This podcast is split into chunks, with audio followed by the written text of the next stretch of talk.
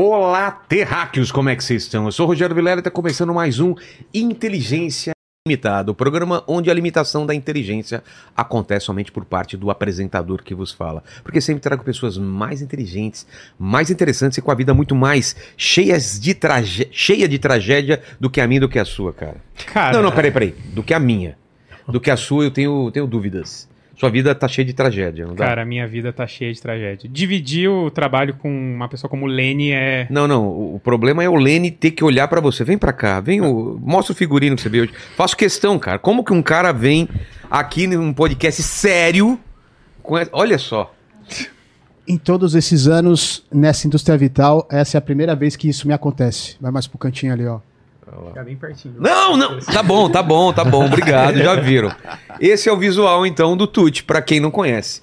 Ô, Tuti, como vai ser a participação do pessoal nessa live maravilhosa? Galera, essa é uma live extremamente especial. Então a gente vai abrir essa live e as perguntas para pessoas igualmente especiais, que são os nossos membros, e o Mike Baguncinha e o Naldo. Exato. Então, se você não quer perder nenhuma live, torne-se membro agora. Fechou. E antes de falar com Tácito, eu queria falar com vocês em casa, porque hoje tem uma notícia muito boa, não é? Eu ia Tem, falar cara. Paquito, mas não é. Não, não Tito. Paquito. Tito. Tuti. Paquito é. É. É, é Tito com Tuti vira. Tuti. Vira uma coisa muito ruim, eu acho. Exatamente. Vamos falar da Insider, que é a nossa patrocinadora, tá aqui com a gente. Vamos falar de Black Friday. A época mais aguardada do ano chegou na Insider. Os melhores descontos do ano começam agora na Early Friday. Falei certo? Early Friday. Early, Early Friday. Friday. Early Friday. Fala três vezes. Early Friday, early, early Friday, early Friday. Fechou. Agora na Early Friday tem esquenta pra Black Friday. O kit masculino Starter Pack, que é aquele que a gente faz, né? Tem a amada Tech T-shirt, que é essa que eu tô usando, e os itens mais essenciais, que são a cueca e a meia, que espero que você não esteja usando com essa roupa ridícula aí. Cara, o pior é que eu tô usando a meia, tá? A meia você tá usando. Então tá bom. Então pelo menos alguma coisa não vai ter cheiro, né? Chegou a hora de experimentar sua primeira tech t-shirt ou rechear o guarda-roupa com aquela peça que você tá de olho faz tempo. Não deixe pra última hora, né, Tuti? Não, não pode deixar pra última hora, né? Exato. Ainda mais com desconto Não, e o ano passado os estoques esgotaram rápido e muita gente ficou sem. Os kits especiais estão com valores super especiais. Além disso, além desses descontos, ainda tem o Inteligência BF, que é Black Friday. BF, inteligência exatamente. Black Friday. Então já tem um desconto normal e ainda com Inteligência BF, que é esse desconto maior, você consegue acumular descontos incríveis no site, podendo chegar até 40% de desconto. Cara, 40% é coisa pra caramba, tá? É, ainda bem que você falou caramba. Fiquei, Não. Achei que você ia falar pra caralho, assim. Não, não, não falo palavrão. Então tá porra. bom. Clicando no link da descrição, acessando o QR Code na tela, o cupom Inteligência BF já é ativado automaticamente e você ajuda a gente. Porque Insider patrocinando, a gente consegue trazer pessoas especiais, fazer Pessoas debates. Muito especiais, debates Estamos trazendo aí especiais. um convidado de, de, de de- da de Fortaleza. Fortaleza vai ser legal pra caramba, é um só. especial que a gente vai fazer. Então espera aí que tem presente para o convidado aqui. Ah, Olha, Tácito. obrigado. Que É o que primeiro isso aqui? Tácito que eu conheço na vida. Pois é. é... E talvez o último, né? Quantos Tácitos tem? Ó, eu, por incrível que pareça, hoje eu conheci um. Ah, para! Tirei até uma fotinha com ele. Ele tem 90 anos, né? Sim. Porque Tácito Okama, médico. O médico. Hoje que eu conheci, tirei até uma foto com ele que eu achei impressionante. eu nunca tinha conhecido. E Tácito, eu não, não existe bebê chamado Tácito. Você não. Quando era bebê, era chamado de outra. Não é possível. Olha, bebezinho aqui. É o Tácito. Pois é, imagina. Já nasce adulto, E né? detalhe, né? Eu acho que tem- eu tenho até essa obrigação, né? Por causa do meu nome, já me deixou com que eu fizesse adulto mais cedo. É. É verdade, tem razão. Por isso que meu apelido era Neném. Ah, tá.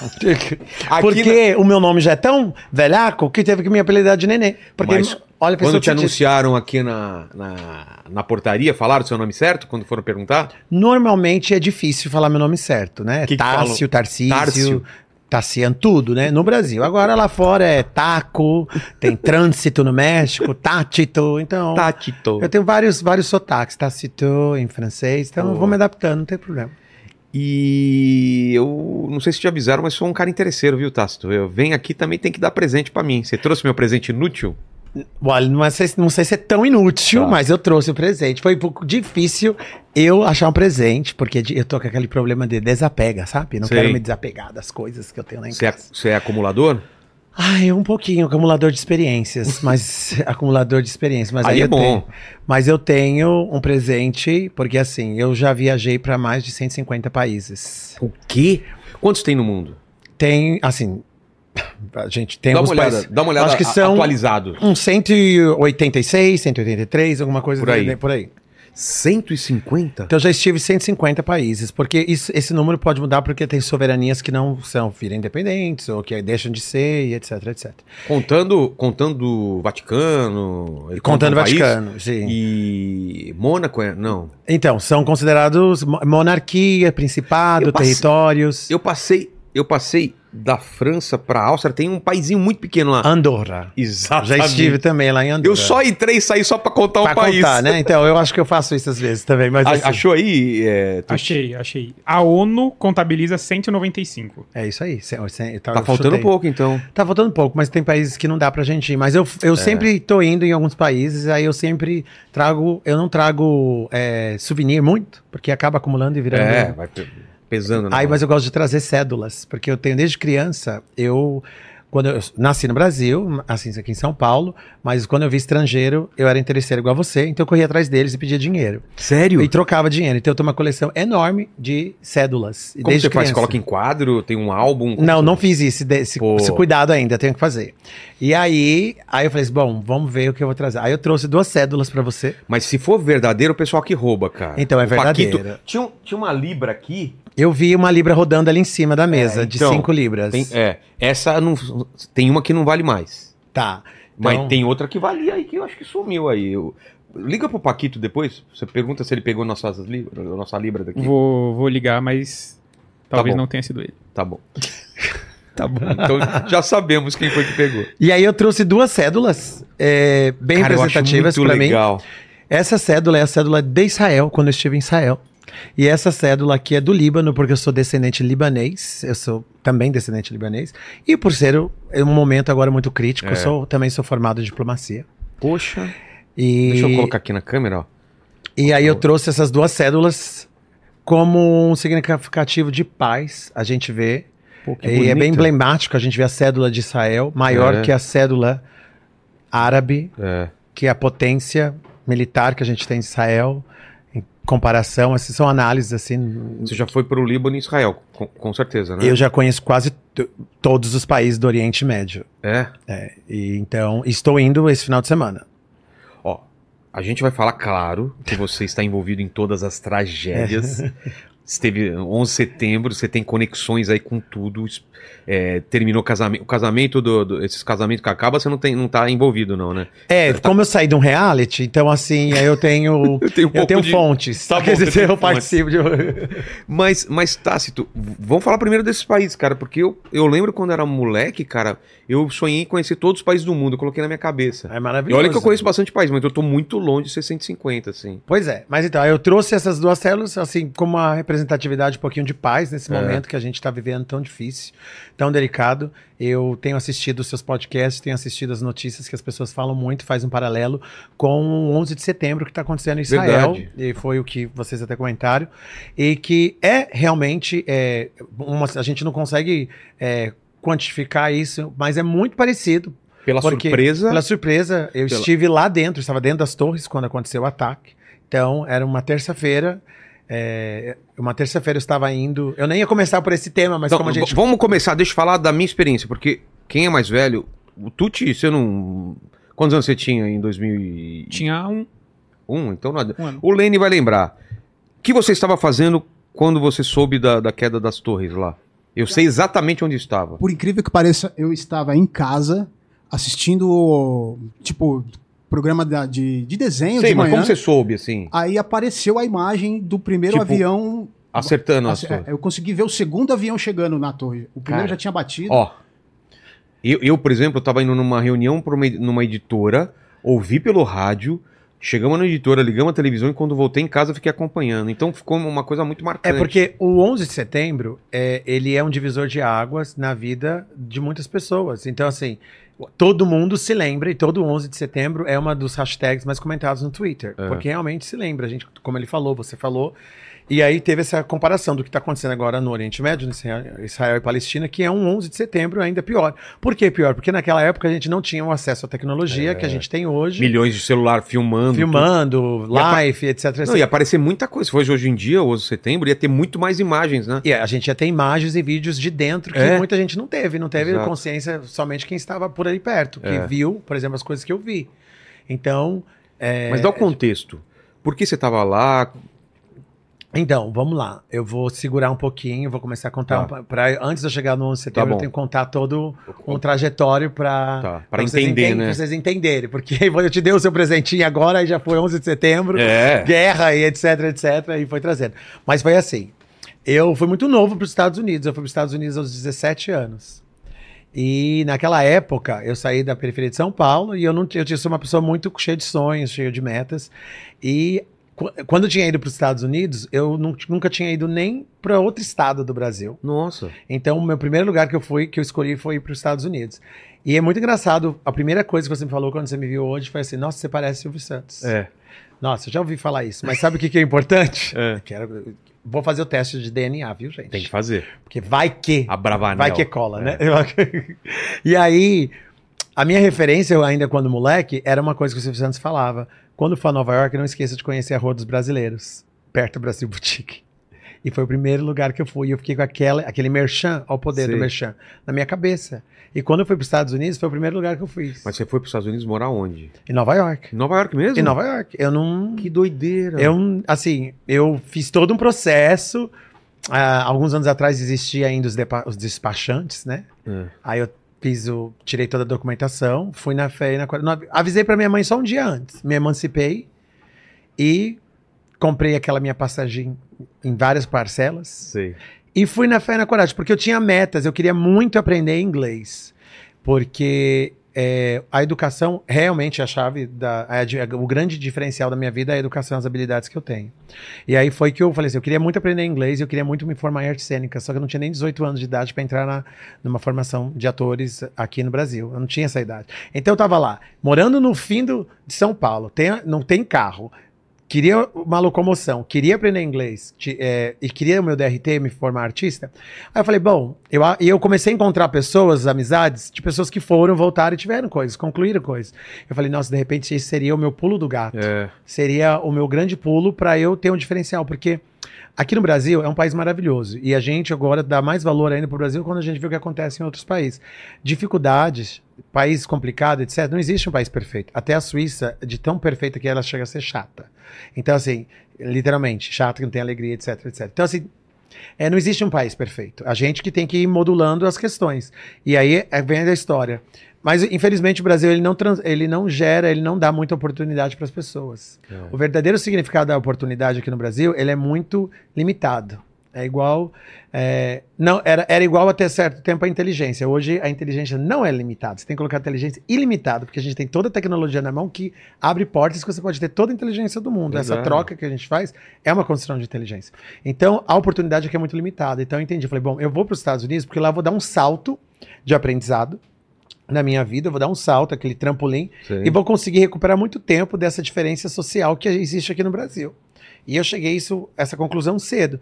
Fui para os Estados Unidos, era uma época ainda que o dólar não era tão alto, ou a Argentina estava saindo do dólar. Aí eu peguei um ônibus no terminal rodoviário e fui pegar todo o dinheiro que eu tinha, que eu trabalhava em balada distribuindo flyer, eu ganhava um real por flyer. Pô, Aí eu fazia, saía de- todos os dias. Eu sempre, sempre a balada pra mim era, tinha um viés de trabalho, até hoje. Eu não você não tá se divertindo, você tá não, eu me divirto com, com outros fins. Eu Ah, sempre tá. tenho alguma, algum contato, network, alguma Entendi. coisa que eu tenho pra fazer. E aí, é porque eu tenho feito isso tanto ultimamente que agora até, nossa, parece é, ante- anteriormente. Aí eu peguei todo o real que eu tinha, peguei, coloquei todo numa mochila e fui pra Argentina, ali na fronteira, e troquei todo o dinheiro e comprei minha passagem. Caramba. Preparei minhas malas e fui para os Estados Unidos. E cheguei lá com 17 anos de idade. Foi, já era emancipado pela minha mãe. E aí o que acontece? Quanto você tinha de dólar, você lembra? Era, eu acho, 2 mil dólares. Só que eu já tinha conseguido pagar é, algumas parcelas da viagem e, e tinha conseguido pagar alguns dias de hotel. Tá. Então eu tinha, eu tinha começo, meio e fim e eu precisava me virar. É. E foi uma situação muito inusitável, porque assim, eu nunca tinha ido para lugar nenhum, era menor, não sabia cozinhar, não sabia fazer nada na cozinha, era a maior preocupação dos meus pais. E, e aí eu fui, peguei minhas coisas e chego nos Estados Unidos. Minha mãe tinha feito até o meu jogo americano colocado na minha mala. Agora imagina eu passando na alfândega, passando na imigração, e, e eu só descubro que eu tenho colher, garfo e tudo mais. Porque eu falei pra minha mãe, nem que eu volte, nem que eu coma formiga nos Estados Unidos. Só volto quando tiver minhas metas realizadas. Sabe? Então, assim, eu, fui, eu sou muito predestinado, muito focado. Sim. E ela sabia que eu era loucão de fazer isso mesmo. Aí eu fui e nunca mais voltei. Demorei muito tempo pra voltar. Eu voltei somente três anos e meio depois que eu fui pros Estados Unidos. E aí eu comecei minha vida. É assim, Trabalhando hoje... com o quê? Sim. Pois é, é, eu. Os Estados Unidos foi a minha, minha entrada, meu, meu primeiro país, mas eu já morei de ter CPF, residência, carro e etc, etc em oito países. Ah, Depois dos Estados Unidos. Depois dos Ah, Estados tá. Unidos. Então, assim, as pessoas me perguntam muito se vale a pena morar fora. Você que é um viajante, assim, super vale a pena. É. Eu falo pra você até que vale a pena você morar na Argentina, por, Por dizer. Porque primeiro que você aprende espanhol, primeiro você aprende outras culturas, Ah. você vai conhecer outras pessoas que é, de outros países, porque o Brasil tem, mas ainda é limitado. Você encontra gringo todo dia na rua? Não. Não, porque mesmo estando em São Paulo, talvez você encontre no Rio de Janeiro, mas o, o gringo foge de É. medo. Mas em outros países é um pouquinho mais aberto, porque é um- são capitais internacionais. Então você acaba tendo outras oportunidades. Então, assim, eu digo, não vai ser um ganho. É, ah, eu vou morar na Argentina porque eu quero ficar rico, ganhar dinheiro. Não, você não vai ganhar dinheiro. O seu real vale mais. Tudo bem, de repente você tem uma, uma ótima pegada de negócio. Mas a, a imersão cultural, o, a, a troca cultural, ela tem um valor inexplicável. Isso tem tudo a ver com tolerância. Se você. E eu, eu- são são os projetos que eu vou falar um pouquinho mais do que eu faço. Se você. Se hoje em dia o ser humano fosse mais tolerante à cultura do próximo, a gente não estaria num país de guerra. É. A gente não estaria em momentos de guerra, a gente, não te- a, gente, a gente não teria esses conflitos sociais que nós temos hoje, simplesmente pela tolerância. Se eu entendesse como você funciona, como sua cultura, sua religião, seu credo, tudo mais funcionasse, eu jamais seria intolerante a isso. Eu entenderia o seu espaço. Então são, são pequenas coisas que, que pode moldar e construir uma sociedade. E você saber como funciona o outro, o que é o diferente de você, tem uma grande conotação, tem uma grande mudança. E aí eu fui para os Estados Unidos, eu cheguei lá totalmente perdido, né? A época bem frio, frio. E os Estados Unidos não é um friozinho que você vai com uma blusinha de Não é frio. Curitiba, né? Ah, não é Curitiba. É aquele frio que eu me lembro que. E minha mãe tinha me dado somente 5 dólares. Eu te dei mais que 5 dólares aí, tá? Com Só pra você certeza. saber. então vê que, vê que faça com isso. Porque ela me deu Cara. 5 dólares eu fiz muita coisa. Então minha mãe, de uma família muito simples, minha mãe ela é portuguesa, descendente portuguesa com indígena. E o meu pai é descendente libanês, né? Então, aí eu fui muito. Aí eu fui lá para os Estados Unidos, na fé e na coragem. E aí comecei a trabalhar, trabalhar em restaurante. Então, nos Estados Unidos, você, é, a gente começa a valorizar trabalhos e pessoas, situações que aqui a gente menospreza. Então, assim, quem pudesse você chegar hoje nos Estados Unidos e ser entregador do, do- de, de comida, É. você não começa nem por isso. Isso já é um bom trabalho. Porque pra você ser Caramba. entregador de comida, você precisa falar um pouco de inglês, você precisa ter a documentação para dirigir alguma coisa, você precisa conhecer a cidade, você precisa ter algum. Não, você não chega e ser um office boy, trabalhar no escritório, trabalhar de segunda a sexta no escritório, coisa que a gente reclama, são trabalhos vangloriados nos Estados Unidos para você Você vai começar. trabalhar no que ninguém Você vai quer. trabalhar no bruto. Você vai Tipo? trabalhar de limpeza. É. O seu sonho, sabe qual que é? É pintar a ponte, porque você ganha 2 mil dólares por dia quando você pinta a ponte. Porra. Mas talvez você não sabe se vai voltar para casa. Porque tem a questão, sabe, pescar no Alasca, sabe? Não que eu tenha feito tudo isso, mas a gente tem é, funções e trabalhos muito árduos e muito complicados. São 14, 15, 16 horas trabalhando em restaurante. E, então aí eu comecei trabalhando no restaurante. E eu via que era um trabalho, e era muito difícil, né? Porque para mim, que não sabia muito de comida, de, de, de, de- sabe, não tinha esse, esse estilo de vida de frequentar restaurantes e ficar. Eu sempre falei, né? Ah, eu nasci para ser servido, não para servir, né? Humildemente falando. Então, assim, eu- penava. Falei... E já tem a história toda da cultura, várias pessoas. Aí eu comecei trabalhando nos restaurantes. E eu falei, não, eu preciso sair dessa, eu não posso ficar só nisso. Né? E aí eu comecei. Aí eu, eu sempre acreditei que a educação é como, é como os seus dentes, a porta de entrada. Ou melhor, um sorriso. Você dá um belo sorriso, a coisa muda. Muda muito. É humor, é carisma. E o jeito que você fala é muito importante. Aí eu falei, bom, eu vou realmente aprender inglês, que é uma meta minha. Eu quero aprender inglês muito bem, de uma certa maneira, que as pessoas me confundam de que estado eu sou. Americano. E aí eu coloquei isso como meta de vida e comecei a estudar. E aí eu consegui um trabalho é, de uma escola de inglês que ficava, tinha uma sede dentro do World Trade Center. Então, aí foi- era um sonho já profissional, porque eu já estava trabalhando, não tinha nem 20 anos de idade, já estava trabalhando. O World Trade Center, que região que ele fica, ficava? Ele ficava, ou ele É. fica ainda, É, porque a gente tem. um, tem um monumento lá, né? Ele fica no downtown de Nova York, que é a parte baixa de Nova York, Tá. né? É, tipo, se digamos que é um arquipélago, né? Assim, uma ilha, e aí ele começa bem lá no fundo da, da ilha, é bem no comecinho da ilha. Que você de lá tem uma vista maravilhosa para a Estátua da Liberdade. Ah, tá. Então, assim, é a parte baixa de Nova York. E naquela época eu morava em New Jersey, que era tudo conectado Você vinha de New Jersey todo dia. é, mas assim, é muito próximo. É outro É? estado. Você, é outro estado, mas assim, em questão de 30 minutos, ou dependendo da onde você estiver, 10 minutos, você Caramba. chega.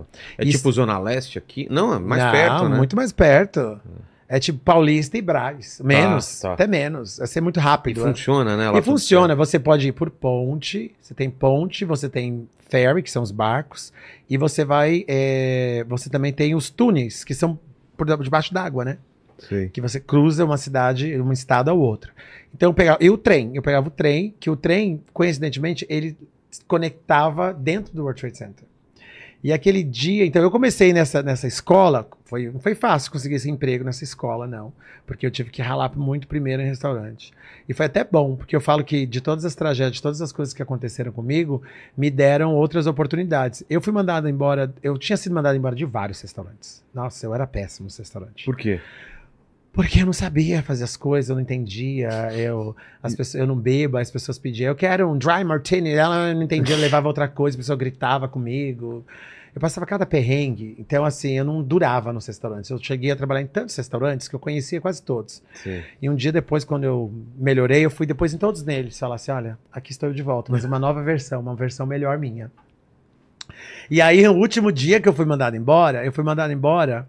Até num, num último restaurante, foi assim que eu descobri essa escola, que tinha um restaurante lá dentro do World Trade Center. Ah. Na verdade, tinha vários. Mas esse que eu trabalhava, eu cometi. Eu tava, era, era muito bom meu sonho trabalhar lá, porque quem trabalha de garçom lá nos Estados Unidos ganha bem, né? É, de gorjeta Nossa, é outra coisa. Você ganha melhor do que o médico aqui no. Porra! Nossa, e você tem escala, você tem garçom, assistente de garçom, você tem um que carrega, você tem um que limpa a mesa, você tem todo o bartender, tem Sim. um host, tem toda uma hi- hierarquia dentro do, do, do restaurante. E aí, finalmente, eu consegui esse trabalho, mas eu fiz, eu cometi o erro, simplesmente. Quando uma mesa pediu uma garrafa d'água, tinha um monte de pessoas. Aí eu peguei a garrafa d'água e enchi os copos de todo mundo. Quase. Aí faltavam três copos. Aí eu fui e peguei outra garrafa. Uma Pellegrini. Fui lá e coloquei. Aí a gerente falou assim: ela não pediu uma garrafa? Disse, pediu, mas ficou faltando. Aí ela falou assim: ah, então tá, você termina de servir, tira o avental vai pra casa. Eu te pago a semana inteira. Porque no final, quando chegar a conta, eles vão falar assim: eu pedi uma garrafa e você, só, e você me trouxe duas garrafas. Putz. Então eu, eu durei 15, 5 minutos lá. e levei uma lição de vida. Você sabe? Tipo assim, de dar mais o que era, de você tem que quantificar, dividir, dividir. Sabe? Foi uma análise que eu tive ali. Eu não posso encher todos os copos. Tem que. Aí eu fiquei assim, viajando. Eu não podia ter enchido todos os copos, eu podia ter colocado um pouco em cada. Tem gente que vê um copo- meio copo, quando vê meio copo de água, vê meio copo cheio, meio copo vazio. Nossa, foi péssimo, Você é, vê um foi- monte de copo vazio. Não, foi. Aí foi péssimo. Aí assim, aí aquilo lá foi assim: olha, tá na hora de eu ir pra fazer alguma coisa diferente. E um cliente era da escola, acabou me convidando para trabalhar na escola. E aquele foi também um divisor de águas, que eu fiquei super feliz. Comecei a trabalhar na escola. E ela tinha duas sedes, a escola. Tinha uma sede dentro do World Trade Center e uma sede no- no- na parte alta de Nova York, que a gente tem downtown, midtown, né? Que é, o downtown é a parte baixa, que é tipo o centro. Os- aí você tem midtown, que é o meio da cidade, e o uptown, que é a parte up, distante, ali perto do Central Park. E tinha uma outra unidade nessa na parte up da cidade, que era mais ou menos em torno, é mais ou menos, não, era na 56. E aí eu consegui esse trabalho e como eu falo que o brasileiro tem aqui famosinho JB, né, jeitinho brasileiro. E eu novo, preciso, tô na lei da sobrevivência ali, eu não tô pra ficar fazendo caras e bocas e falar, ah, não vou fazer isso ou aquilo, né? Pra quem aguentou tantos perrengues em restaurante, trabalhar sentado de segunda a sexta era um sonho. E aí eu tava lá trabalhando, é, comecei como recepcionista, aí fui crescendo, aí mudei de cargo. No final das contas, acabei sendo, tendo três cargos. E aí eles me contra- falaram assim: agora eu quero que você comece a fazer é, viagens internacionais, porque você já tá aprendendo muitas línguas. Eu comecei a aprender um pouco de japonês. Né? Eu comecei a aprender um pouquinho do árabe, etc. Falei, agora eu quero que você comece a viajar nessas feiras internacionais. Aí eu falei, não tem coisa melhor pra Pô. mim, né? Falei, Imagine, vai me pagar tudo, vai pagar hotel, vai pagar tudo. Vou, então tá, então tá. E, e- e o americano, ele não gosta de ir pra esses países. Por quê? Eles têm medo, eles têm. Eles acham que eles. Eles se sentem diferentes, eles são os melhores, eles têm essa questão, né? Ai, eu vou pra Turquia fazer É. o quê? Fazer o quê, né? Aí eu vou pra, sabe, pra África, pelo amor de Deus, é, é tudo. E eu não, opa! a- me manda que eu tô indo, né? O seu primeiro país vai ser a Turquia. Ah, foi ótimo. Tá ótimo. Eu vi as fotos, vi tudo, amei. Fui pra Turquia, numa feira internacional. Só que nessa feira internacional, eu tenho até uma fotinho. Eu lá no stand, que tem a foto da escola, tinha as torres por detrás. A minha, o meu stand, né, era um arraso. E não era porque eu tava lá todo novinho, bonitinho, não. Era porque eu tava vendendo Nova York, a imagem de ir em Nova York, estudar lá. E aí eu acabei conhecendo, recrutando o Almar Shahin, que era um dos terroristas do World Trade Center. Como? Ah, Nessa feira, ele se aproximou, falou que queria estudar em Nova York e eu aju- a partir de lá eu comecei a ajudar ele. Por isso que eu Cara. fui considerado o brasileiro que recrutou o terrorista que derrubou as Torres Gêmeas. Só isso, né? Era o meu novo título, né? Cara. E, e aí foi. Mas até então a vida que segue. Aconteceu isso na Turquia, eu não sabia. É. E o que acontece? Quando você Isso conversa. foi quantos anos antes da. Há meses. Há meses? Isso aconteceu em, se- em setembro, o ataque. Isso aconteceu em maio. Caramba. né? Então foram meses que eu tava fazendo essas feiras. E aí eu tava, então eu tava trabalhando lá no nesses eventos. Eu comecei a fazer esses eventos, eu comecei também, como tinha muitos asiáticos na escola, muitos alunos, eu viajava muito, ia pro Canadá, levava os, os, os japoneses, a gente ia pra ver Niagara Falls, aí, aí eu, aquela, já, aquela história de criação de conteúdo, já levava a minha máquina. Eu até pensei em tra- trazer essa máquina pra você, mas, Ah, é? é, ou, o filme dela, né? Sei. porque não era digital naquela época. Eu tenho essa máquina que é, eu fotografei até o, o incidente do World Trade Center nesse dia. E aí eu comecei a me destacar, viajando bastante, fazendo feiras e fazendo várias funções dentro dessa empresa. E acabei trazendo esse, esse aluno, que foi o terrorista. Então, nesse dia, nesse dia 11 de setembro, foi uma terça-feira, eu tinha acabado. Olha como é importante a gente contextualizar tudo isso, porque eu tinha feito um evento, eu tinha ido para Niagara Falls no final de semana para levar os japoneses. Eu tenho essas fotos e tudo mais. E aí, isso foi na segunda-feira. E eu tinha minha máquina fotográfica, porque eu estava indo, eu trabalhava no World Trade Center terça e quinta, Sei. quando tinha aula de japonês. Porque o meu próximo destino para esses eventos era o Japão. China, Japão, por aí. E eu estava aprendendo um pouquinho japonês. E aí eu, aí eu tava indo para minha aula de japonês na terça-feira. E o escritório não tinha sido aberto ainda. E eu tava chegando mais cedo para minha aula de japonês. E eu tava com a minha máquina, porque eu ia revelar o, os- a- o filme e mandar as fotos, porque naquela época a gente tava começando a construir websites. Sei. Então, nos anos 2000, a gente tava começando, então precisava de fotos para divulgar. Então, por isso que eu tava fazendo essa história. E aí, eu cheguei, agora falando do atentado em si, Tá. né? Então, só para contextualizar, dá, como eu fui parar lá, como eu cheguei lá, no- é toda uma história, acho que ficou claro, né? Deu a entender essa Claro. loucura. E aí, tô indo eu para minha aula de japonês, que, diga-se de passagem, como eu tinha viajado de ônibus do Canadá para Nova York, não é tão distante, mas tava, eu me atrasei um pouco. E o meu atrasar me facilitou. Por? Porque se eu tivesse chegar, chego um pouquinho mais cedo, eu poderia ter é, morrido. Por quê? Explica porque a minha história. aula de japonês começou às 9 horas. Tá. E eu, o ataque começou alguns minutos antes. E eu geralmente chego mais antes, um pouquinho Peraí, antes. Começou que hora? Então foram, eu não me lembro mais os horários precisos, mas o, eu sei que. o- Tu te dá uma olhada, horário lá do- dos Estados Unidos, né? Que horário que foram os ataques? Eu acho que eu, eu acho que é tipo assim, um foi 8 e 15 alguma coisa assim, ou, no, ou, ou 40 8 e 45 sabe? Tem esses horários aí. Eu sei que eu cheguei, a minha aula era um, tipo, até ele vai dar, o Tuti vai Tá. dar uma olhada, mas assim, se o ataque foi 9, 8 e 50, né, a minha aula era pra ter começado é, 8 e meia. Tá. Aí eu cheguei às 9, tipo assim, sabe? Alguma Tá. coisa. Eu cheguei atrasado. Porque eu tava muito cansado e eu cheguei atrasado e eu falei pra professora que estava dentro do prédio que eu ia chegar atrasado. Foi a minha última mensagem. Eu vou chegar atrasado hoje. Eu liguei pra ela e falei, estou chegando atrasado. Fala, Tuti. É 8h46. Ah, viu? O primeiro? O primeiro. Primeiro, 8h46. Você chegou que horas? Às 9 Cara. E a minha aula é às 8h30. Tipo assim. Mas aí, você chegou às nove na porta. Não, agora eu vou contar toda a história. Tá. Assim, só pra. É bom que é tanto tempo, né? Essa É. história. E o que aconteceu? Eu cheguei de New Jersey, aí lá embaixo tinha todos os. o- as lojas. As lojas. Naquela época, como eu falei pra vocês, eu tinha três objetivos nos Estados Unidos, que era tirar, ser ator, tirar meu DRT de artista, aprender inglês e comprar um carro, né? E aí eu tava fazendo artes cênicas. Então eu ainda tava com aquela coisa encantada, eu tava muito novo nos Estados Unidos. Em Nova York, é, ou Los Angeles, nos Estados Unidos, tem muito de filme, né? Tem pessoal fazendo filme por tudo quanto que é lado. quanto é lado, é. É uma coisa maluca de Hollywood, né? É. Eu cheguei no World Trade Center, aquela loucura toda, polícia, bombeiro, eu pensei que tava sendo filme. A primeira É, coisa né? que eu pensei, eu falei, o que, que vai acontecer?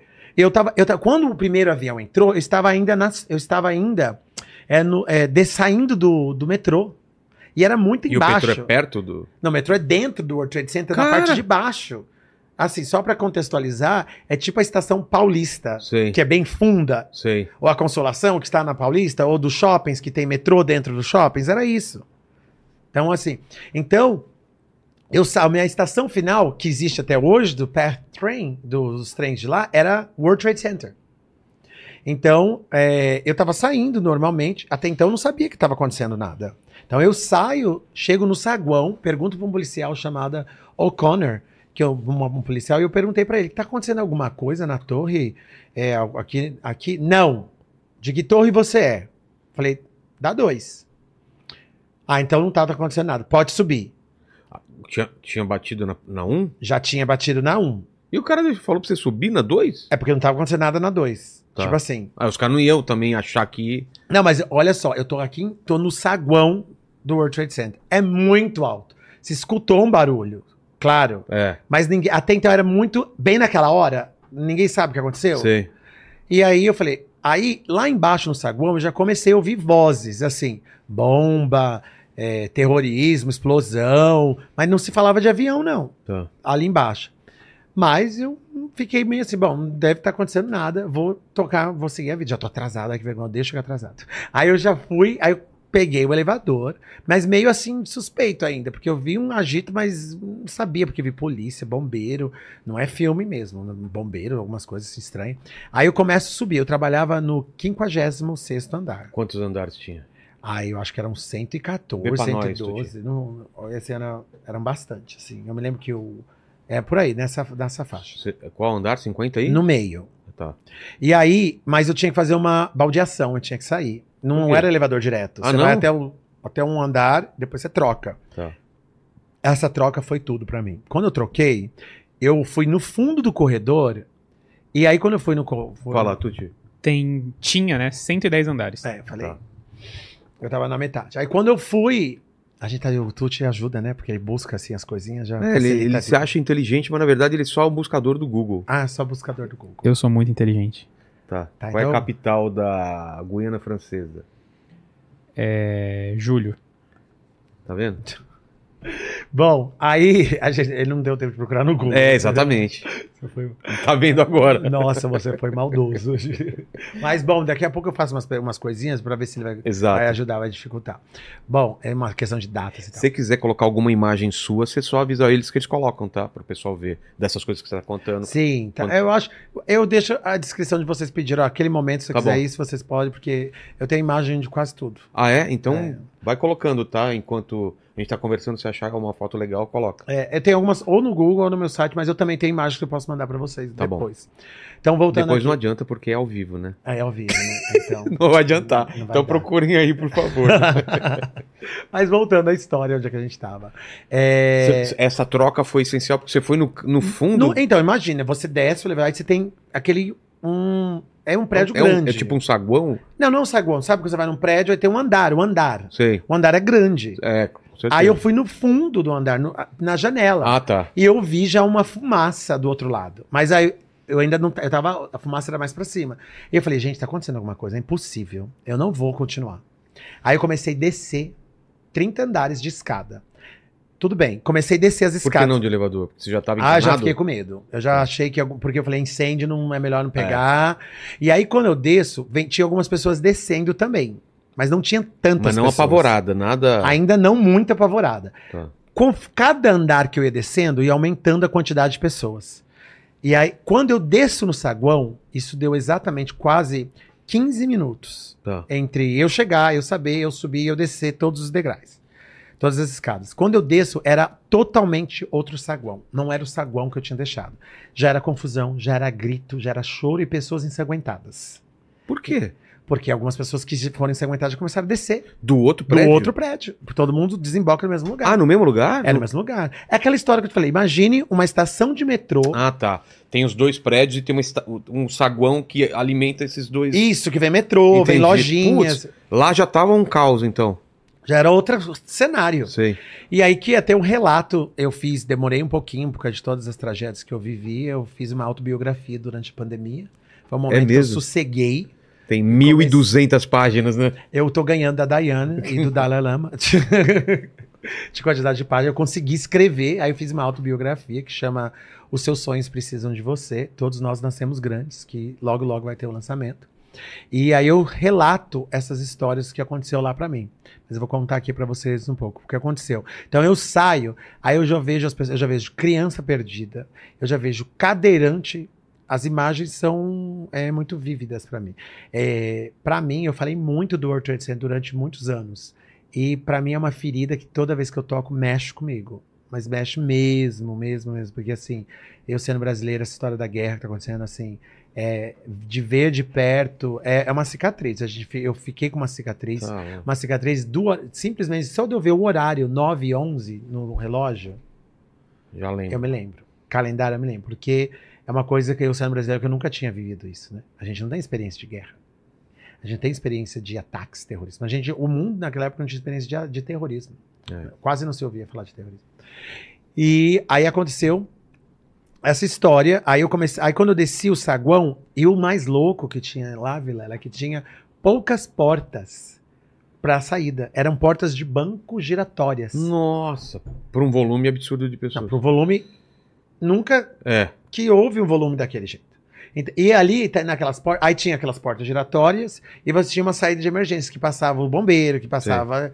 E aí você tinha que se espremer, naquele, sair de lá como sardinhas. Foi o que aconteceu. Quando eu saio de lá, eu, que eu levei, quando eu saio de lá, eu pego o celular e ligo pro meu pai. E falo, pai, tá acontecendo uma coisa aqui no World Trade Center, mas eu estou bem. Quando eu falo com ele, eu vejo o segundo avião entrar assim, ó, pac, com tudo. Caiu as ligações, mas antes eu saí, é, esqueci dizer, eu saí com a minha máquina, comecei a fotografar tudo. Eu tenho essas fotos do dia do 11 de setembro que Vamos- eu tirei. Vai lá. colocando, tá? Tirei e fotografei tudo. Eu tenho foto do FBI vestido do lado de uma de uma, um cilíndrico metálico que eu pensei que era alguma coisa do avião. Sei. E lá e nesse momento já se falava, foi um avião, foi uma explosão, um míssil. Mas você viu o avião ou você viu depois que explodiu? Não, esse foi, olha só, saí, Tá. começa a fotografar, tenho essas fotos, aí já se fala que foi um avião, estamos falando do primeiro ainda, É. que foi um avião, uma explosão, Fumaça um preta. Aquela fumaça, eu tenho essa fumaça É preta? preta, É. preta, cinzenta, coisas caindo, uma chuva de papel. Tá. Esse, foi esse tempo. Pego o telefone, ligo pro meu pai e eu, aí eu vejo o segundo avião entrando. E é muito rápido, é uma coisa que. É- é- Você não vê de onde ele vem, você só vê quando ele tá muito próximo, É- ou você já vê ele se aproximando de não, longe. eu não vi do lado que eu tava, eu não consegui ver. Tá. Eu só, porque ele veio da ilha e ele fez aquela curva assim, sabe quando você tá aterrizando? Que você, Sei, Ah, sei. É tipo, você fez assim, pum! E foi um barulho extradecedor. Assim, tremeu o chão. De tremer o chão. Claro, e imagina. caiu todas as conexões. Eu tava falando com meu pai, caiu a conexão. E aí foi aquele grito, aquele desespero, aquela questão. é, foi um grito, a gente gritou. E quem tava em pé ali, chorando, conversando com as pessoas lá dentro, esperando as pessoas que estavam saindo, caíram. Porque foi muito grande, foi muito assustador. É Eu vi os prédios mexer. Assim, era é, uma sensação de terremoto. E eu fiquei muito assustado, mas eu não. Assim, o problema é que o que acontece comigo é que eu não tenho muito medo, assim, sabe? Eu deveria ter mais medo das coisas. E aí o que aconteceu? Eu não saí de lá. Eu fiquei embaixo do pé da torre. Muitas pessoas morreram porque elas ficaram muito perto da torre. Porque muitas pessoas que estavam lá dentro, claro, mas a gente ficou no pé da torre. Então, assim, bateu e você fica. Sabe curioso? É. Meio curioso? Fica meio estático, fica meio É, paralisado. eu tava uma mesmo. mistura de estático e meio incrédulo que isso está acontecendo. Que um avião entrar dentro. de um prédio. É a mesma situação Nova quando você ficou sabendo aqui, né? É. Como esses caras sabendo no Brasil, né? É ah, entrar um estranho. avião, a imagem, entrar um avião, parece coisa de filme. É. Sabe? É real mesmo, tá acontecendo tudo isso. Aí entra aquele avião lá. E aí você começa a ouvir as histórias, você começa a entrar meio que desespero, porque as pessoas estão falando com outras pessoas que estão lá dentro. Aí você começa a ouvir, aí as pessoas estão no viva voz. Ah, meus pés estão derretendo, eu não consigo mais respirar. Por isso que se fosse no tempo de hoje, a gente ia ver essas imagens.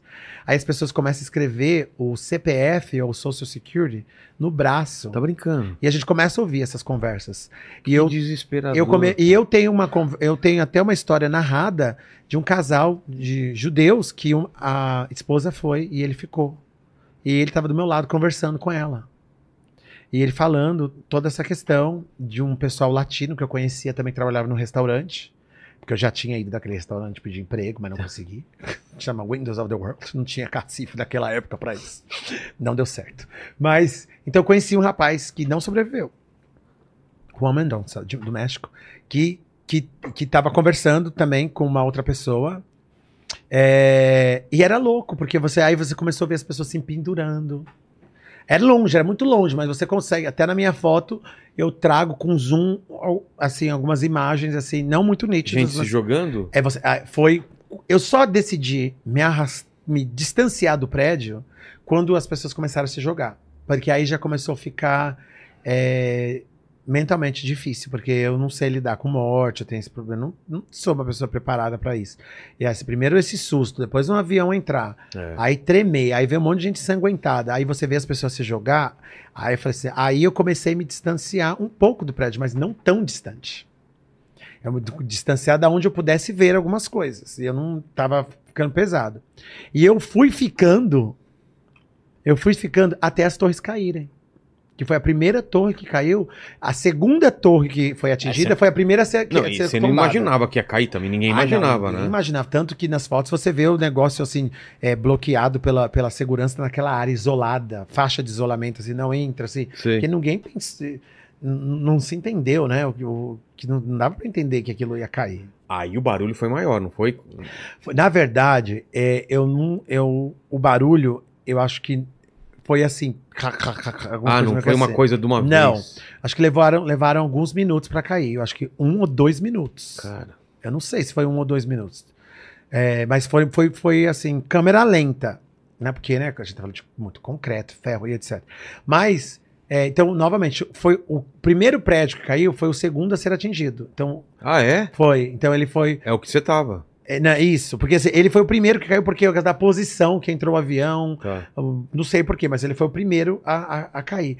E quando começou em câmera lenta a cair o- o- os andar, andar por andar, que aí eu fiquei alguns minutos ainda parado, tentando entender. Eu Falei, não, naquilo. primeiro que eu pensei que não ia me alcançar. Porque eu tava perto, mas não tava embaixo, porque eu me distanciei. E eu pensei que não fosse me alcançar. Eu não pensei que aquilo fosse cair um por um. Conforme foi caindo um por um, e eu vi que ia a- começar a baixar mesmo, aí eu comecei a correr. Porque todo mundo começou a correr. Claro. Porque a gente ficou um tempo parado pra ver o que estava acontecendo. E aí, tu- aí eu começou a correr.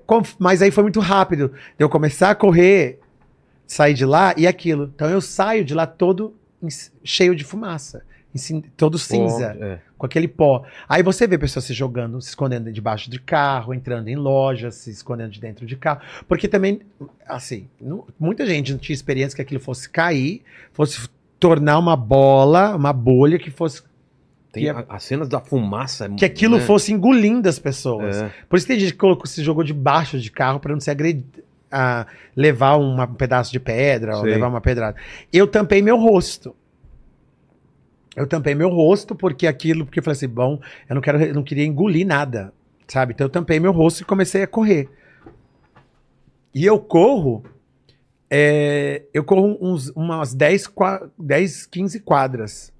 E aí eu Mas chego, você foi pego pela fumaça ou não? fui, eu saí da fumaça. Porque não dá pra ver nada? Como que era? Não, então, eu, peguei, eu saí, não, eu não peguei, foi, não foi o começo da fumaça, Ah, tá. mas eu peguei a fumaça, Fiquei todo. em- todo Mas cheio. dava pra enxergar alguma coisa, tipo uma Dava. neblina, assim? Isso, é, a Tá. minha ainda foi a neblina, foi aquela fumaça preta que Sei. tava, que para quem tava lá do lado. Eu peguei a fumaça, saí com aquela fumaça, com aquele cheiro e etc. E aí eu saio, quando eu, eu ando a- um pouco mais e começo a assistir de, de longe o segundo prédio, que ainda estava em chamas, próximo, próximo é, prestes a, a cair. Tá. Prestes a cair. E, e aí eu me lembro que aí era, muito, era muita coisa ao mesmo tempo, né? Era muita emoção. Era as pessoas com o rádio ligado, ouvindo falar sobre o Pentagon que tinha acabado de ser atacado. A Times Square, que estava com risco eminente, que era para não passar por Times Square. E eu, para ir para casa, precisava ir para Times. Square ou pelo World Trade Center, que era New Jersey. Ou eu conseguia ir um por o outro. Então eu tinha que ir para Times Square de qualquer jeito. Só que não tinha metrô, parou tudo. Parou tudo a cidade. Então eu tinha que andar quadras para chegar lá. E eu vi as pessoas ouvindo os rádios, naquela época, ouvindo todas essas coisas, chorando, muito desespero, gente sanguentada, desesperada. Eu nunca me esqueço de uma cena de um pintor com uma tela, com seus pincéis, pintando essa cena. Assim, ali, pintando toda essa cena numa calma, Caramba. pintando. Eu falei, meu Deus, eu não sei se eu peço o telefone dele pra comprar esse quadro depois, ou dou um tapa nele. Tipo, meu Deus, esse momento tão assim. Que A pessoa com toda a calmaria lá pintando, isso, é, mas eu me lembro. Mas quando eu corri e eu só parei depois de ter corrido algumas quadras, aí eu paro, começo a esperar, eu começo a chorar, na verdade, porque eu, já, eu tava vivendo uma coisa meio maluca, né? Tipo, ver um avião entrar, correr, tava indo pra minha, aula- pra minha aula de japonês. Ontem tava lá no Canadá super bem, que, tá, era ver gente se, suicid, se jogando lá de cima. E aí eu pego, aí eu pego e aí eu vejo de longe já o segundo, a segunda torre desabar. Aí eu desabo junto, começo a chorar bastante, fico meio que desesperado, porque aí a gente, eu não sei meio pra onde que eu vou, né? Como é que eu vou embora, como é que eu saio daqui, daquela, daquela situação e o que eu tava ouvindo. Aí eu consigo andando, eu fui pra casa andando. A gente chega até um certo ponto, aí tinha um ônibus que levava a gente pra New Jersey. E ali eu tomei um jato d'água quando eu chego em New Jersey, de por, por probabilidade de contaminação, pó químico, que não sabia. Então a gente chega, Já E tomam. um recepcionado pelo, pelo bombeiro com uma torneira, aquela mangueira, na verdade, aquela mangueira dando um, limpando você de possível pó químico. Cara, que. E pra mim foi, imagina, você sai de casa pensando É. que tava indo pro seu dia normal e acontece tudo isso. E foi. E aí eu, eu fiquei muito assustado, eu morava sozinho, eu fiquei muito assustado. Morreu gente que você conhecia, É, né? é, não amigos, assim, pessoas de, sabe, que você passa Sei. todo dia ali cumprimenta, coisas assim. E eu procurei saber sobre a minha professora de japonês, ela saiu a tempo também, Ah. conseguiu se salvar. E essa foi a minha, a minha história. Por isso que eu estava no World Trade Center, né? E aí vem a história do dia seguinte. Do dia seguinte, é, ainda muito. É, eu tive problema para dormir, sabe? Você- por, por muito tempo ainda. Porque você fecha os seus olhos e você vê aquela situação toda. E aí você, no dia seguinte, no dia 12, já se falava de vingança. O Bush tinha ido lá, o Giuliani, que era o prefeito na época. E eu ainda tava muito, muito abesticado, sabe? Digamos assim, falei, não acredito que eu vi tudo isso, assim. E aí eu fui pra lá, pros escombros. No dia seguinte, é, como eu era, morava sozinho, eu falei assim, eu vou, eu vou pro outro escritório, na 56. Eu vou lá trabalhar, vou fazer alguma coisa. Eu quero ficar aqui em casa assistindo notícia. Eu vou ficar, eu vou ficar louco, né? Eu quero sair de casa, eu quero ver o que tá acontecendo com o outro pessoal. E aí eu fui pro trabalho.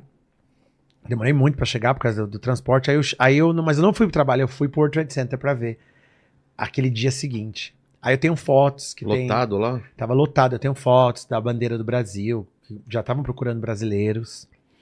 Né? E aí foi até que eu dei uma entrevista pro Fantástico, que eu tinha sobrevivido o World Trade Center. Que o Fantástico, eu abri o Fantástico, comecei a falar de todas as histórias que tinham acontecido lá, como co- o que aconteceu. Fui com o Fantástico revelar todas essas fotos da minha máquina que eu tinha tirado. Aí mostra eu lá no Fantástico abrindo todas essas fotos. A Folha de São Paulo me entrevistou lá na hora, acabou me entrevistando. Eu tenho essas matérias também, etc. Essas imagens. E aí, e aí eu chego no, no que naquela época chamava Ground Zero, né? Que é tipo a parte zero, zero da cidade. E é uma construção. Imagina uma construção empilhado É. de gente, de coisas, de de Escombros. de escombros. E você aí Metal retorcido. né? metais ser torcido, cheiro muito, muito de fumaça, Putz, de coloca essas- queimado. tem umas fotos assim, bem bizarras desse, sabe, com os metais saindo pra cima, né? E inclusive esses metais estão, estão em museus, em galerias. Hoje eu conheço algumas. Um maluco esses dias pulou lá naquele monumento lá que tem Sim, eu aquelas águas sabendo. e tinha um buraco lá, ele pulou naquele buraco, né? Ele pulou no, pulou no buraco. No buraco, é, ele foi lá nadando e se jogou assim. Foi preso, eu sei que ele foi, Foi preso. preso, mas não, se, não, não morreu também. Não, é porque é um abuso, né? Claro. isso quer rep- representa tantas coisas, vida, aí você vai lá e joga pra quê? Ah, Pra- mas com certeza é um cara que tá problema É, mental. né, alguma não é uma coisa. pessoa normal mesmo. É. assim, tem esses... E aí eu fui no dia, no dia seguinte, e aí eu. Aí muitas pessoas perguntam como é que foi o dia seguinte, né? Eu ainda estava muito sem acreditar que aquilo tava, tivesse acontecendo comigo, né? E aí, aí tinha um cheiro muito forte. E as pessoas falam, era cheiro de carne humana? Era cheiro de pessoas?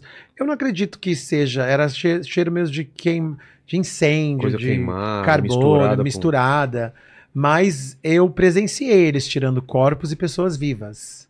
Né, os cachorros, escombro, quando tinha. Eu, eu presenciei um pouco.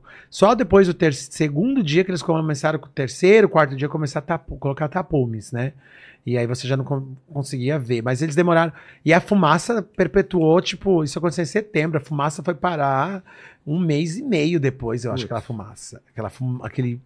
Aquela, tipo, que parece aquela lágrima saindo. E, e a parte downtown de Nova York, ela ficou destruída. Destruída, ela ficou inabitável, restaurantes, tudo destruído. Você imagina aquela cidade ghost, assim, aquela É. parte. Teve, houveram-se vários assim projetos para revi... Sabe quando fala de trazer vida ao centro de São Sim, Paulo? sim. É, é bem essa pegada. E aí o que acontece? Que é a coisa mais bizarra que acontece. Aí tô indo eu, eu pego muito. A, a gente viveu esse período nos Estados Unidos em base de alertas. E era por cores. E já avisava. Aí foi criado. é, não sei se foi criado de imediato, mas bem, muito em breve, um departamento americano chamado Homeland Security.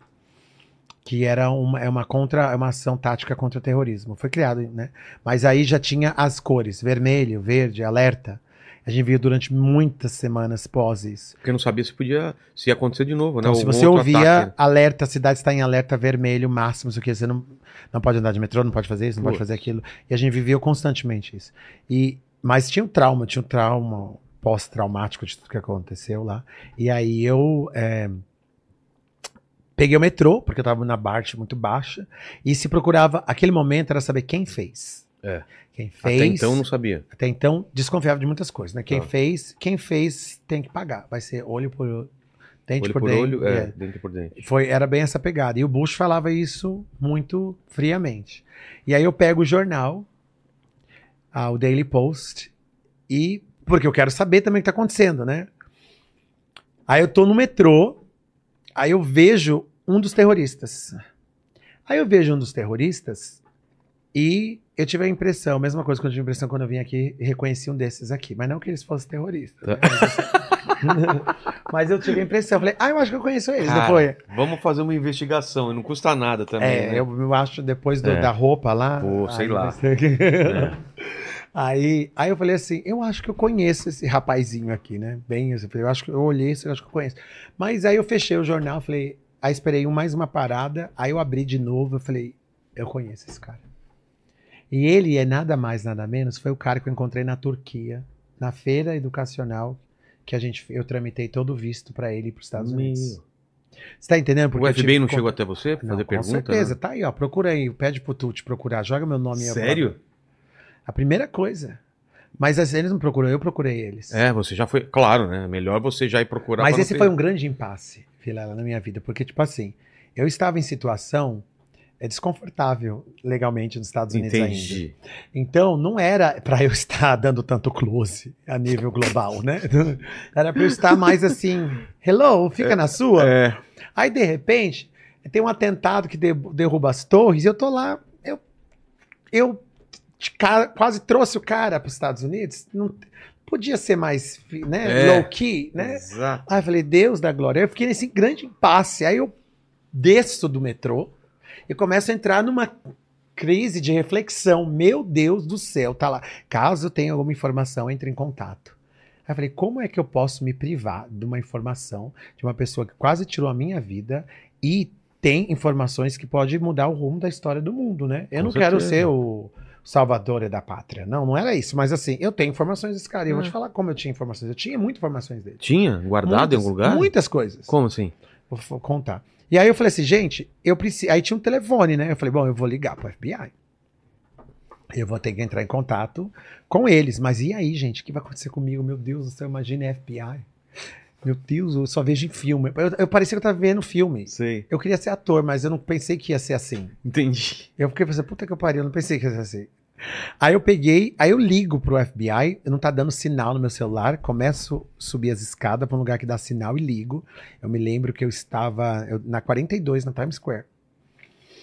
Aí eu ligo pro FBI, olha, eu trabalho nessa escola, nesta rua, e esta pessoa, eu tramitei, eu encontrei ele, eu fiz o, ajudei ele a fazer o visto de estudante.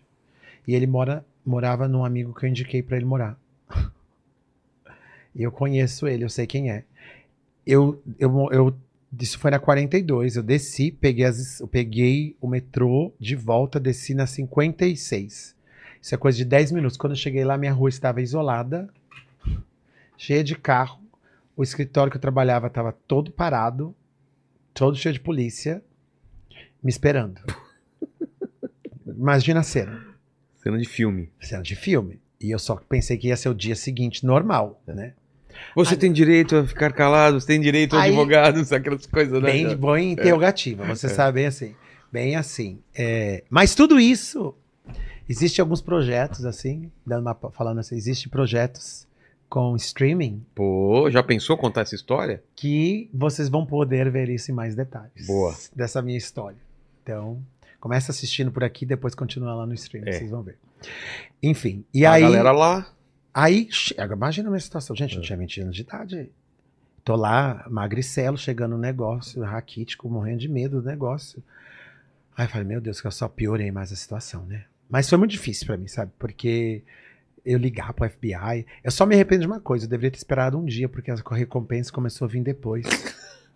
Putz, é mesmo, né? Meu, Quem tiver informações, um recompensas. milhão e meio, já. de- né? Aquele, se era deportado, mas ia com dinheiro, né? É. Eu falei, meu Deus do céu, vou me queimar tanto e não vou nem ganhar de um graça, de é. gra- é, né? Mas enfim. Aí eu peguei, cham... aí, aí começou, né? O investi... a, a grande maneira, do... a clássica de ser investigado pelo FBI, né? Como? o o que vocês possam imaginar, mas eles sempre foram muito polidos, não foi nada assim, porque, gente, o que tem que entender é assim, eu não trouxe o terrorista para os Estados Unidos. É, ele, eu, só era um, eu só era um agente de educacional que fazia eventos. E uma tal pessoa entrou em contato com a gente para querer estudar, tinha toda a documentação, É. preencheu-se um formulário, com esse formulário ele conseguiu visto. Então, a mesma coisa. Você não pode, você, você vende alguma coisa e a pessoa vende um carro, pessoa pega o carro e mata uma pessoa. A culpa não é sua. Claro. Sabe, você não imaginava que ela ia pegar um carro pra atropelar aquela pessoa. É. Sabe? Então foi bem. Então, não é que eu trouxe o terrorista, mas assim, faz, faz uma parte, assim, eu digo assim, mas não é culpa minha. Tanto que ligavam, buscavam muito a minha mãe pra saber, porque teve um momento que eu dava algumas entrevistas que eu falava essas questões, então aqui a gente ficou muito buscado. Se fosse em tempos de hoje, seria pior ainda, né? Porque eu tinha feito alguns comentários em algumas entrevistas. Mas enfim, aí é, eu ligo pro FBI, eles vão lá, eles me interrogam. E aí eu tinha todos os detalhes. Eu tinha uma prova que ele fez, eu tinha documentação dele, eu tinha. Ele pagou em dinheiro. Aí as clássicas perguntas, né? Como é que ele era, o que ele fazia, onde ele vestia. Aí eu falei que eu fui comprar roupa com ele. Porque eu, eu É sério isso? tenho fotos. Aí eu tenho. Aí pra piorar, porque nos Estados Unidos existe a história de roommate. O que é roommate? Aquele seu amigo de quarto, mas não é de quarto, amigo de Divide, apartamento. né? E o meu roommate, o meu amigo precisava de um roommate. Aí eu coloquei ele pra morar né, com o meu amigo. Putz. Só, só esse detalhe. Então eu tinha essas informações. É, e pra piorar, a gente tinha- só tô piorando, meu Deus. Aí tinha uma outra escola em Miami, uma outra sede da gente, em Miami, que ficava do lado da escola de aviação, que ele foi pra lá, transferiu pra Miami e nunca foi pra escola. E ele porque ele ficava ocupado na escola de aviação, aprendendo a pilotar. E isso mudou muito a regra de, de visto de estudante nos Estados Unidos, porque todos os terroristas tinham visto de estudante e carteira de habilitação. Era um caminho fácil pra entrar e. E hoje em dia, você tá difícil conseguir visto de estudante, você, como estudante, não consegue habilitação. Algumas leis mudaram, tudo ainda é uma coisa difícil, por isso que ficou muito complicado. E aí Por aconteceu sua causa. É Assim, de uma certa forma. eu tava esperando você me culpar por alguma coisa. Não queria ser chato, mas Eu tava é esperando sua, você né? me culpar. Olha, você mudou o negócio. E aconteceu isso, então imagina a situação, né? Duplamente se envolvido no, no negócio, né? Duplamente. Você tava no Então, lugar- olha só que coisa. Isso aconteceu no dia 10, 11 de setembro. É. Aí no dia 12 eu descubro e no dia 13 eu sou mandado embora. Eu sou mandado embora porque até tem algumas reportagens minhas aí. Por quê? Porque eu denunciei tudo. Eu falei tudo. Eu chamei a polícia, eu chamei o FBI, eu chamei Fantástico, eu chamei CNN. E falei tudo. Eu sabia onde que ele morava, como ele pagou, tinha informação dele, da, da onde ele vem. Eu dei tudo. E eu não perguntei pra ninguém. Ah, tá. Eu não perguntei pro meu chefe. Eu, eu, não, eu não perguntei. Quando eu decidi que eu ia contar tudo, eu contei tudo. Eu descobri, ele tá aqui, ele foi pra lá, ele fez isso, ele se matriculou, isso tá aqui, o passaporte dele. Eu comecei tudo que eu tinha de informação, eu passei. Entendi. E aí e eu não pensei duas vezes, porque eu, eu primeiro eu tava na dúvida, aí depois eu comecei a entrar na linha do pânico, assim, tipo assim, nossa, eu tenho que contar tudo que eu sei. Porque o cara é, é- é isso aqui. Porque você vai vendo aquelas informações da mídia, você vai ficando mais assustado, você fala assim, não, eu quero contar tudo que eu possa. E aí eu. Mas sabe o que acontece? Essa história de eu ser mandado embora, aí foi o que mudou toda a minha vida, de novo, né? Por quê? Porque aí eu comecei a empreender. Ah, mas o, o, FBI não, não te caguetou pra te deportar nem nada. não, porque eu não fiz nada errado. Você não tava ilegal lá? Não, eu tava no processo de leg- leg- legalização. Ah, tá. Ainda bem, no processo, longo e duradouro. Mas foi difícil depois isso. Imagino. Me deu dor de cabeça. Eu passava, eu passava nas alfândegas, jogava meu nome, a primeira coisa que tinha lá, primo do Habib. Tipo assim, primo do terrorista. Cara, Primeira coisa. Aí se eu tivesse bronzeado. E quando eu fui. barba quando- não podia deixar crescer. Nunca. Fui para Israel, eles, desculpa, fizeram a minha, a minha, minha, minha árvore geológica todinha. Puxaram todos os árabes que eu tinha na minha família. Você podia imprimir e me dar cópia disso? Fizeram eu- árvore genealógica sua? No aeroporto. Puxaram Meu. todos os meus primos, todos não sei o quê, todos os Habibs, tudo, tudo, tudo, tudo, tudo. Eu fiquei tipo três horas para entrar em Israel. Meu Deus. Quando eh, foi o pior aeroporto. E foi numa, umas épocas assim também Tem calientes, assim, Sei. sabe? Mas por que você falou que foi o melhor ter, ter sido mandado embora? Porque daí o que, que você decidiu? Não, porque aí o que aconteceu? Não, é- não é que foi o melhor, né? Mas eu tava numa ascensão profissional naquela época, tava ganhando bem, tava viajando, era novo. Mas aí o que aconteceu comigo foi que eu comecei a empreender. Ah, Eu comecei a empreender, então às vezes tem certos males que vêm pra bem, e aquela história assim. É difícil você parar e analisar e é, o entender. único mal que não veio pra bem é o Tuti. Eu não vi ainda o bem dele ter vindo aqui, cara. Cara, eu, tra... eu falei isso hoje pra Fabi e pro Lene. Eu cheguei aqui, eu trouxe alegria, trouxe luz, Malemolência. trouxe malemolência, Malemolência. trouxe sedução, trouxe tudo. Verdade. Obrigado. De nada. Obrigado. Sedução, viu? Sedução, você viu? Acho que é a roupa que tá sendo. É. Mas e aí, o que, que, que você decide fazer depois disso? Então, aí o que aconteceu? Aconteceu essa história do. De eu ser mandado embora, de eu ter que começar do zero. Aí eu comecei a empreender, né? Lá mesmo? Lá mesmo nos Estados Unidos. Aí eu montei uma primeira escola de inglês, porque era o que eu mais sabia fazer. Eu gosto muito de comunicação. Eu gosto muito de línguas, né? Hoje eu falo seis idiomas. Aí eu falei assim: bom, eu vou pegar e vou montar esse projeto de escola de inglês. Aí eu começo. Eu começo a fazer esse projeto que é. Eu treino professores de inglês, né? Eu não treino, não dou aula de inglês. Eu treino, eu treino professores de inglês. O verdadeiro significado da oportunidade. Como é que faz isso? Eu peguei, criei um projeto que eu treino 120 horas dos professores, aí eles recebem um certificado, mas para receber. Aí você, com esse certificado, você consegue emprego em qualquer lugar do mundo. Sei. Então eu, colo eu dou de volta a oportunidade que eu recebi quando eu fui lá para os Estados Unidos, para os americanos ou para quem fala inglês. Isso já acontece em vários países. E eu comecei a crescer, comecei a fazer faculdade, me diversificar. E é mu- muita luta, a minha história é muita sobrevivência, né? Não é fácil morar nos Estados Unidos, não é fácil O estudar. pessoal acha que é moleza lá. Não, moleza, você. Eu tenho situações. Eu, te- eu acho que você vai fazer algumas perguntas depois. É no né? final, no final. Então, São três uma, perguntas. tem até uma situação Tá. que remete a uma dessas perguntas. Eu vou deixar para responder, porque faz parte dessa pergunta. Isso. Então, assim, é muito sofrido. É muito sofrido você ser estrangeiro fora. Assim, é, é difícil. E ah, quando a gente quando a gente está aqui e vê um estrangeiro, a gente tem que dar um passo para trás, porque não é fácil você sair da sua terra. É o que está acontecendo no conflito. É. Quem é dono da terra, de terra de quem, para onde vai, é difícil. E aí eu comecei a empreender, e aí eu falei assim: bom, agora eu quero me dar é, os meus méritos, né? Eu quero agora viajar, eu quero. eu- foi aí que começou a história de. Aí eu quero descobrir o mundo. Aí eu falei assim: bom, como meu projeto tá dando super certo, fazendo faculdade, etc. Já me formei em artes cênicas. É. Tirei meu DRT aqui no Brasil, tirei meu DRT lá nos Estados Unidos, fiz um pouco de Broadway, comecei a criar um monte de coisa. Falei, agora eu vou começar a ir pra Ásia, vou para os lugares mais malucos, aonde que eu posso ir, que é, é, bem legal. Aí eu me lembrei daquele filme, sabe aquele filme Hangover, Sei, sei. da Tailândia? Ah, É. o segundo, na É. Tailândia. Aí eu fui pra Tailândia. Aí eu falei, gente, vai ser. porque- Tailândia. Você também vai atrás do perigo, né? Aí eu falei assim, bom, eu vou pra Tailândia porque assim, eu falei assim, eu tá lá a minha meta, eu porque a Tailândia, tipo assim, é o Brasil da Ásia, a Espanha é o Brasil da Europa, da, da Europa. Tipo assim, sabe, essas coisas. Falei, então eu vou pra Tailândia. Chego na Tailândia dia 26 de dezembro de 2004. Junto comigo, depois de 12 horas, é o aniversário da minha irmã pra comemorar. Chega o tsunami. Não 20 dá Cara, pra acreditar, né, cara? Por que, que você tá rindo disso, cara? Porque o cara vai pro lugar e leva uma tragédia, velho. Ele veio aqui, eu tô preocupado com o que vai acontecer aqui. Ele tá reclamando do ar. É o ar que tá.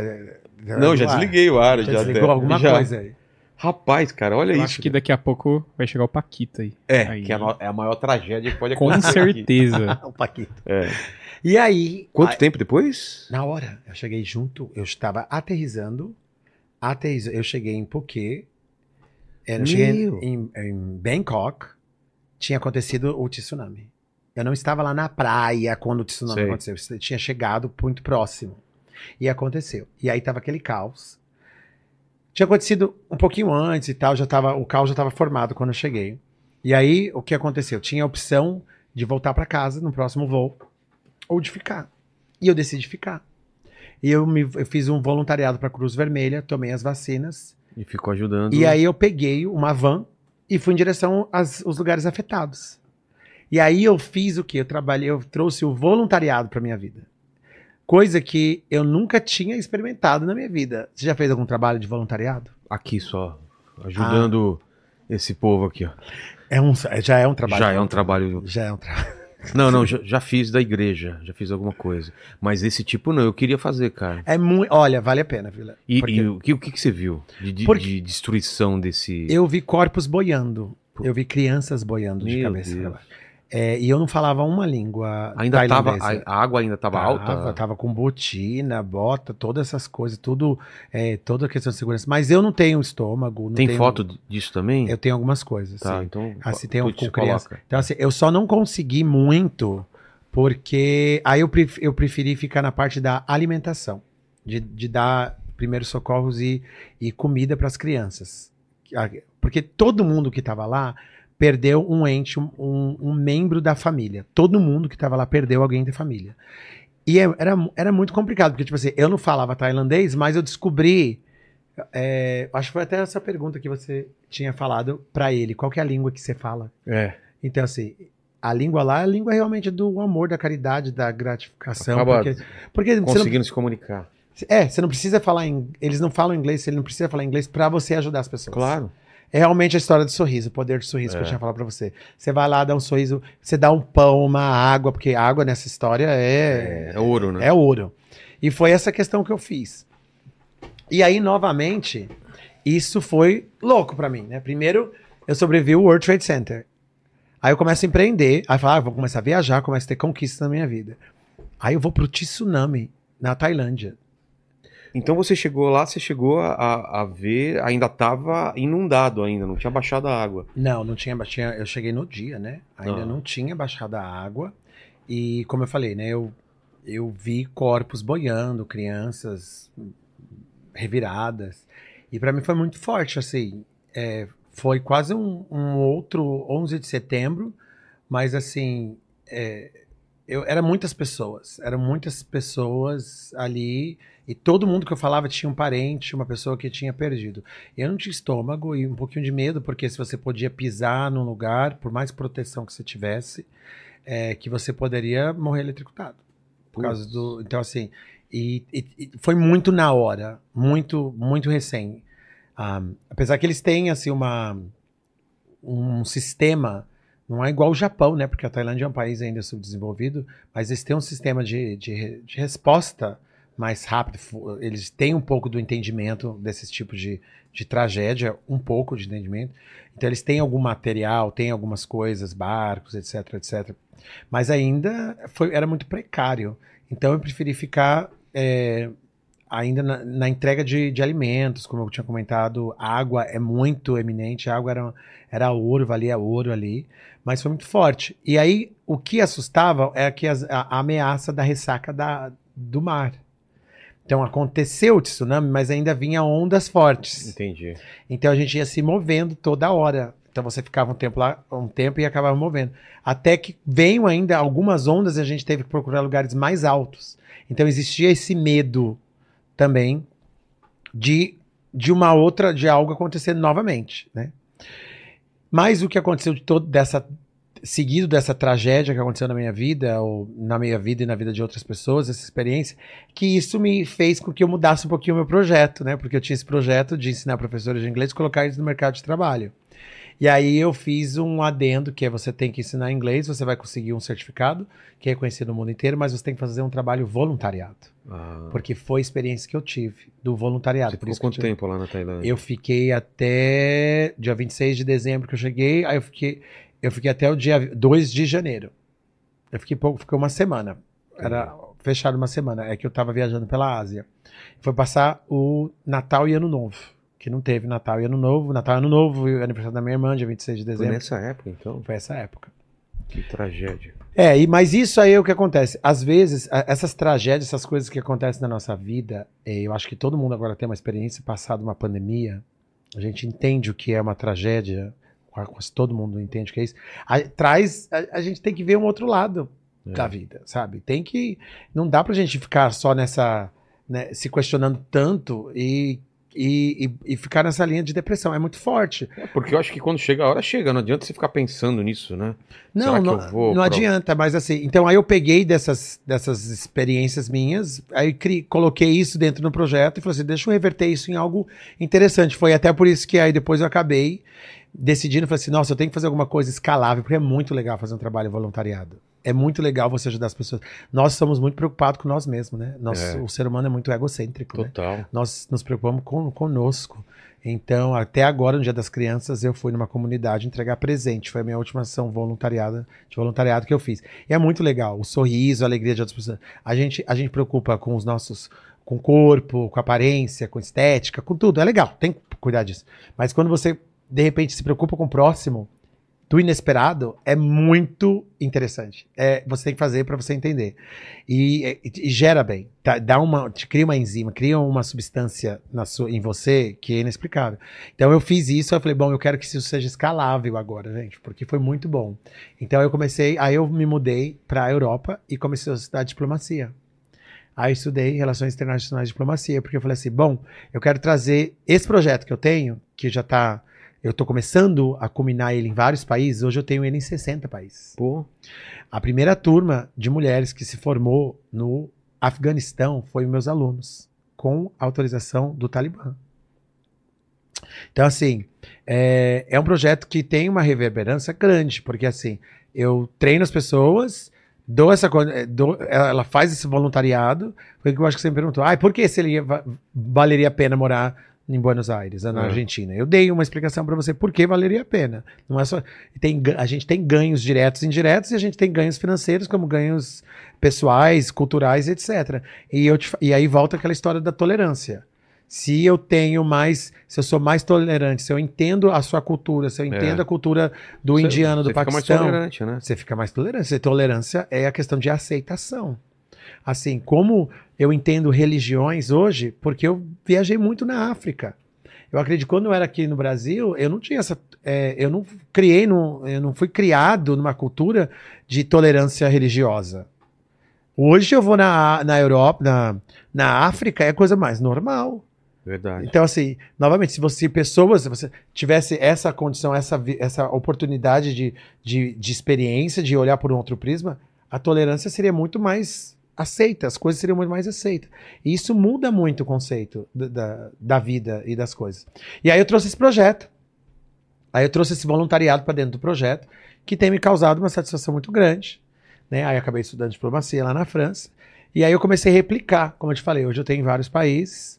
E é por isso que esse final de semana já, eu já estou indo agora para o Oman e para Dubai. Lugares. é, o Oriente Médio não é. O Oriente Médio agora, nesse período, é um, um momento um pouquinho É. complicado. Mas você já tinha ido pra Oman? Não, é a primeira vez que eu tô indo agora. Eu tô indo exatamente para uma para uma para um projeto voluntariado com mulheres e mulheres e árabes e muçulmanos e etc lá. Pô, me leva em alguma dessas viagens aí, cara. Você vai levar a equipe também? Não, só eu. Aonde você gostaria de ir? Em algum lugar que eu possa falar com pessoas do, loca do local. Aonde falta você ir agora? Putz, fala o país aí. Só foi pra Polônia só. Ah, e pra pra? Israel, é. Ah, A gente teve lá. ah vocês tiveram lá? É. E, e que, e que país mais que você foi que te mudou a cabeça, assim, que você viu esse lance de você entender mais a cultura e tal? É a Índia. É mesmo? A Índia. Nunca fui pra lá. A Índia é. Foi a passeio ou a eu, trabalho? É, eu sempre misturo, né? Como eu trabalho por conta, eu faço, faço Você meus- aproveita e eu apro- mistura. É, Então, a Índia, é, a gente fala, a gente reclama muito do Brasil, mas a gente consegue. Tem lugares piores. E é, piores em vários quesitos. Assim, a Índia é muito pobre. A Índia tem, tem, tem Muita seu- gente também. É muita gente, é muito tumultuado. Tem, a gente tem é, religiões diferentes, distintas, tem crença, tem costumes, tem comida. É, então é muito complicado. Então, assim, a gente não está acostumado. É, é pobre- pobreza extrema 24 horas por dia. Caramba. De você andar na rua em Calcata e você não saber se você está pisando numa criança ou no saco de lixo na calçada. É assim. De, de tanta pobreza que tem. Eu fui para a Índia quatro vezes. Então tem isso. Tem, eu viajei diversamente na Índia.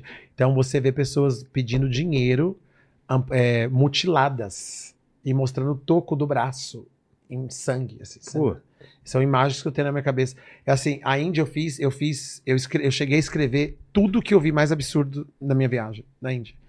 Que eu nunca tinha visto na minha vida. Eu peguei e comecei a escrever todas as situações de coisas que. que ah, assim, tá curiosidade, né? Eu fui pra Índia, aí você che cheguei, aí eu, eu organizei um táxi. Na época nem sei se não, não tinha Uber. Um, um cara que ia me pegar. Só que o homem não soube escrever meu nome, pra variar, né? E com aquela letra é toda. que eu fui mais difícil ainda eu conseguir entender meu nome. Aí eu fui pro táxi da pessoa errada.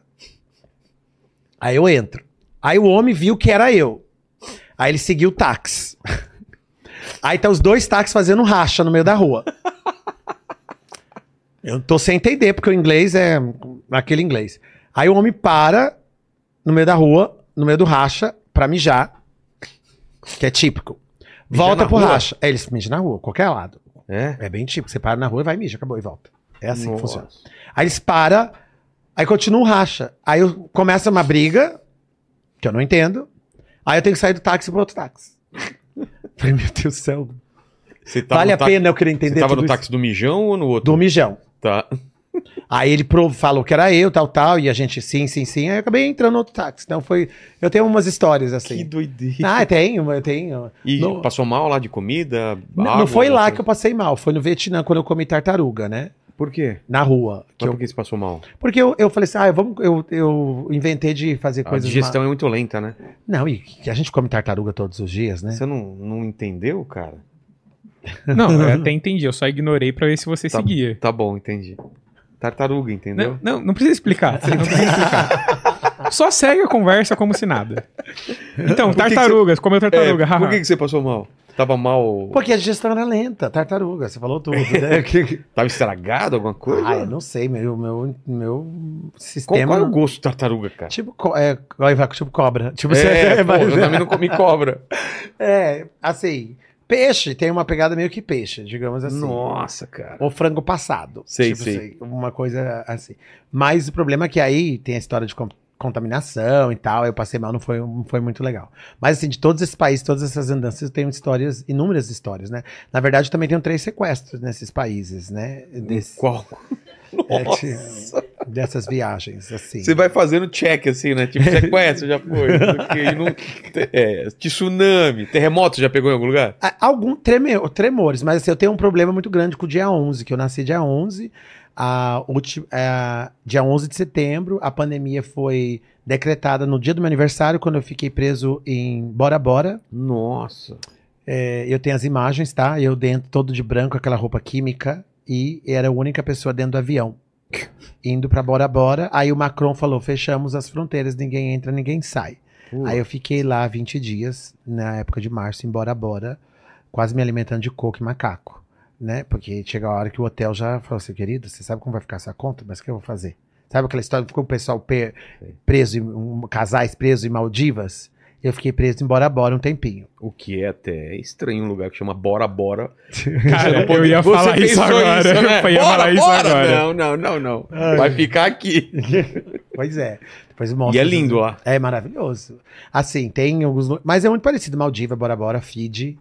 é, são Praia lugares. Grande, aqui. PG não, PG não. Não. tem nada a ver com essa pegada. Deixa eu dizer. Quero muito conhecer esses lugares, cara. Deve Tem um lugar novo bonito. que eu quero conhecer que tá em- até o, o final do ano ou ano que vem eu vou, vou fazer um evento em Madagascar Pô, com as crianças. As crianças de Que Mada- eu legal. faço como as crianças me adoram lá, eu faço sempre live com o pessoal de Madagascar. E é um dos meus maiores parceiros em- na área de educação. E tem um lugarzinho bem no off ali, off da, da ilha, que chama Seychelles. Ah, ilhas. Já me falaram dessas ilhas E é, aí. mas, ou Maurício, Maurícios também, é muito pegado. É. Então essas duas que tá na minha lista, assim. Mas é muito, muito parecido com Maldivas, Fiji, essas coisas Não tem assim. problema, não. Mas são bonitas. É. São Coloca va- foto de, aí pra, pra gente dar uma olhada. e o que, que você comeu mais diferente do que tartaruga já? Ah, eu já, na África do Sul, eu já comi quase todos os tipos de bicho, né? É? Assim, a gente não sabe nem quando você tá comendo gente também, porque tem uns ritos, né? Mas o que, que você comeu? Ah, desde... Cobra. É, Tem uns restaurantes que tem uns bichos exóticos, já exatamente pra isso. Você Restaurante vai de pra isso. Deixa eu, dizer, eu, vou, eu vou, eu vou pra Não, não é que você vai pra isso, mas é, é típico, jacaré, cobra, Morcego não, né? formiga na Colômbia. A gente come bem naturalmente É? na Colômbia. Não é... Frita. É, quando você. Ela tem uma. Chama, chama a cidade Bucaramanga, na Colômbia.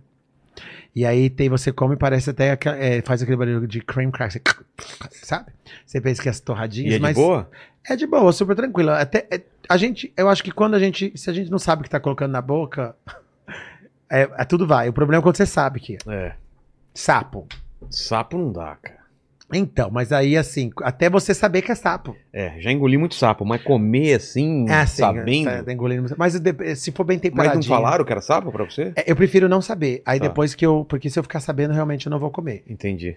Então, assim, eu, de- eu vou experimentando nos restaurantes exóticos, é bem temperadinho, tem uma boa, ah, uma boa aparência. E depois. Ah, ah, é, mas é rã. Você não come rã, come uma rãzinha. Rã eu já tentei comer, mas tava no formato Ah, da rã, cara. Eu não consegui. Mas é maravilhoso. Eu sei fazer vários. Porque na, na história eu me tornei chefe confeiteiro também, né? Porque talvez eu conto, eu chego É lá. meu? E aí, a rã, é, eu faço vários. vários, É vários boa a carne da rã? Nossa, maravilhosa. sério? Maravilhosa. Nossa, maravilhosa. E cada temperinho que você faz, cada molho que você faz com uma Come a rãzinha. daquele- perninha?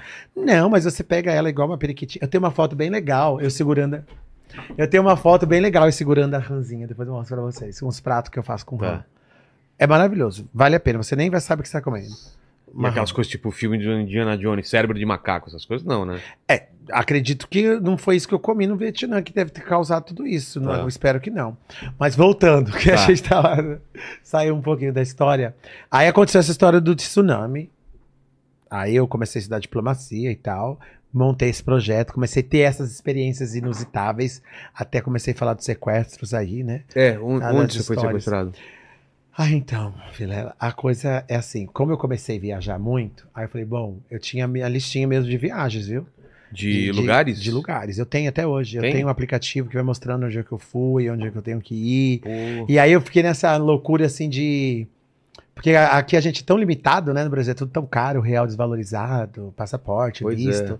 Que para ir para um país é quase um projeto de vida inteira que você planeja, muita gente planeja a vida inteira. E a Ásia, esses lugares, é tudo muito fácil. Você pega um voo e etc, etc. Aí eu tinha essa coisa assim, ah, eu quero conhecer lugares marcantes. Tipo assim, as 10 maravilhas. Eu quero conhecer todas as pirâmides do mundo, todas as Disneys do mundo, todos os melhores spas do mundo. Aí comecei a entrar nessa, nessa loucura. Ai, vou conhecer os 10 spas melhores do mundo, vou conhecer todas as Disneys. Aí eu fui nessa. Foi ticando. Foi ticando. E aí eu fui agora, assim, dos sequestros, o primeiro sequestro comigo foi um sequestro relâmpago no México. Cidade do México mesmo ou não? Não, em Cancún. Cancún. É, porque lá é quintal de, de offspring do- dos Estados Unidos, né? Todo mundo É. sai dos Estados Unidos, vai pra lá, droga, descolocação e bebida, etc. E o pessoal fica muito louco lá. Então tem muita gente em Cancún. E aí eu era muito novo e novamente, aí eu vou aquela história, eu gosto de pessoas. Você falar, ah, quero viajar, quero encontrar pessoas, mas não é assim. A gente tem que tomar um certo cuidado. Mas eu acho que quando é pra ser, será. Então, aconteceu de eu conversar com, com as pessoas numa praça, numa rua, porque a pessoa que vai te fazer maldade, ela sabe que ela vai fazer maldade, ela cria situações. Claro. Então, tipo assim, ela tropeça em você, ela pergunta a hora, sabe? Ela quer saber de que país que você é, sabe? Quer elogiar. É, é assim, é um pretexto muito, é muito claro. É que a gente que às vezes Não, ingênuo não cata. É. Sabe? Então foi isso. Aí começaram a falar comigo. Quando eu fui ver, eu tava amarrado num hotel bem longe. E que, roubaram o que, seu? É tudo que eu tinha. Putz. Tudo que eu tinha. Até eu consegui uma carona. Esse, esse foi o primeiro sequestro. Aí teve na Turquia. Foi sequestrado? Então? Na Turquia. Na Turquia foi pesado. Na Turquia. Em Istambul. O que, que aconteceu? Na, porque foi um casal de que vendia falafel. aquele, churra- aquele churrasquinho lá, Sei. turco. Falafel ou Falafel, é isso mesmo, falafel. E que vendia esse churrasquinho lá e eu criei uma amizade e às vezes, bocudo, né? A gente fala às vezes demais. É. Quando gosta de falar, fala demais. Eu comecei a falar muita coisa. Aí que morava nos Estados Unidos, que tava não sei o que, as porraiadas todas. Aí é. tava lá no hotel super top, tava trabalho. Entendi. Aí ele falou assim: ah, não, vamos dar um 7-1 nesse. Aí quando eu fui ver, ele- aí eles falaram: vamos em casa conhecer minha família, minha família, não sei o quê. Aí eu falei: vamos. Eu, aí eu assim, ah, intercâmbio cultural. É. Ou conhecer a cultura. Isso, conheci, quase fiquei enterrado no quintal deles. Meu Deus. Porque eles pegaram minha carteira, pediram tudo e falaram assim: olha, se você não me der tudo que tem na sua carteira, eu tinha muito dinheiro turco naquela época. Porque dava bem desva- de- desvalorizado, então você pegava 100 reais, valia não sei quantas moedas, liras turcas. E aí chegou assim: olha, se você não me der tudo que você tinha na sua carteira, né, é, a gente te coloca ali. Eu, eu tive até ali, ó, te enterra, ninguém nunca vai te achar. Meu Deus. É um casal, tá? E aí aconteceu. E na Nigéria foi a mais recente. Aí eu fui pra Nigéria fazer um projeto também de voluntariado. Minha mãe faz umas roupinhas e todo ano eu vou pra um país da África pra entregar pros orfanatos. É um pretexto que eu já vou, eu aproveito e faço essa ação. E eu Entendi. fui esse, esse dia pra Nigéria. Sabe que o, o, o crime 71 é da Nigéria? O que? 171? É. Por quê? Um é, ele- é- eles têm esse mesmo crime. Ah, tá. De golpe, de essas Sei. coisas que tem, é, é o que tem na Nigéria. Por isso que, é, enfim, nem vou falar muito disso, mas é o golpe 171 que tem na Nigéria. Mas que, que- como foi com, contigo? Não, eu tava em Lagos e aí você sente o que acontece. É, você chama muita atenção pela cor da sua pele e pelas suas, suas- roupas.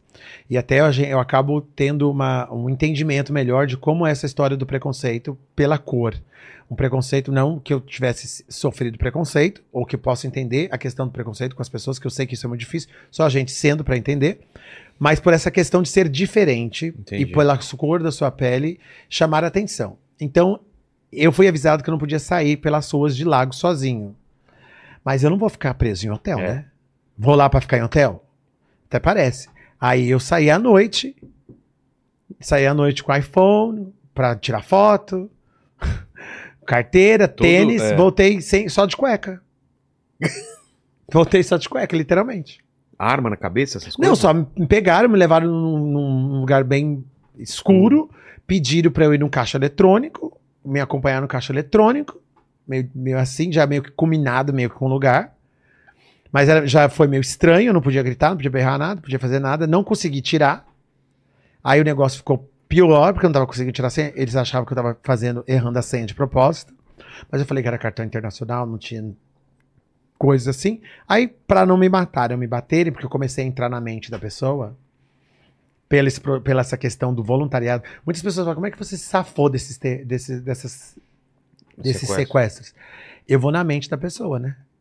E eu vou pelo propósito que eu tô lá, de verdade. Nesse caso, eu fui realmente pra levar roupas, que eu tenho até minha mãe com as fotinhas, com as roupas das crianças, eu tinha todas as minhas roupas.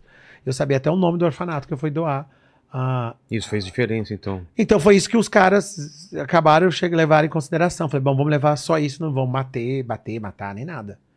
Então, assim, e tem uma história da proteção também, aquela história que a gente acaba. Mas algum desses sequestros você ficou com medo de morrer? Foi mais pesado? Ah, eu- acho que assim, medo de morrer, a gente sempre fica. Não vou falar que não, a gente não fica de morrer, não. É mentira você falar, ai, não fica com medo de morrer. Mas eu acho que quando você começa a entender um pouquinho da sua missão, um pouquinho. é, E depois assistir, você fica meio que figurinha carimbada. Você passa por tanta tragédia que, tipo assim. Eu acho que dessa, eu, eu acho que eu já sei como Entendi. me safar.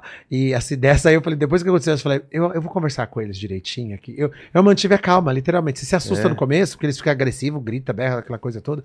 Mas eu falei assim, eu vou manter a calma aqui. Eu, vou, eu sempre fico- eu fico visualizando a história final. Entendi.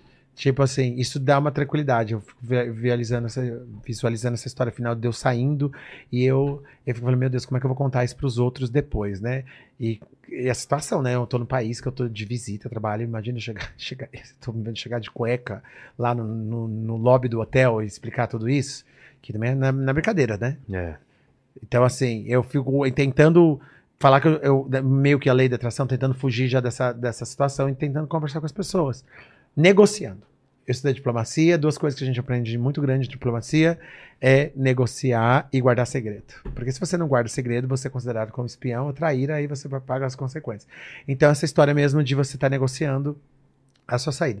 Mas aí eu tive, eu tive essas três. Então, nessas minhas andanças pelo mundo, nessas minhas questões, esse meu projeto que eu venho desenvolvendo aí no mundo inteiro, eu aí eu estava em Paris.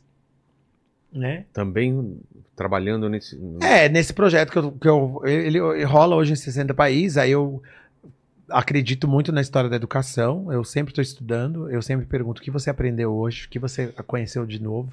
Eu sempre falo para as pessoas assim, eu sou, me considero uma pessoa com muito sucesso em muitas coisas que eu faço, por causa da, da educação. E eu- não é por causa que eu tenho seis mestrados, é porque eu tenho habilidades. Entendi. São questões de habilidades. Você, você não precisa ter. é, hoje em dia, que eu falo para os jovens, as pessoas que estão um pouco perdidas, assim, profissionalmente, não sabem o que fazer, é, é você saber dominar, ser bom, muito bom, em, em alguma habilidade. Muitas pessoas às vezes me perguntam assim: ah, o que, que eu vou para os Estados Unidos, mas não sei fazer nada, etc, etc. Foca em alguma habilidade de necessidade. Então eu falo, vai aprender a arrumar ar-condicionado, por exemplo, nos Estados Unidos. Se aprender a arrumar ar-condicionado, você tem um período de, de- do verão e do inverno, você vai ter trabalho o ano inteiro. Sabe, sabe, são coisas, você não precisa ter uma formação. Ah, eu me formei engenheiro para poder arrumar ar-condicionado.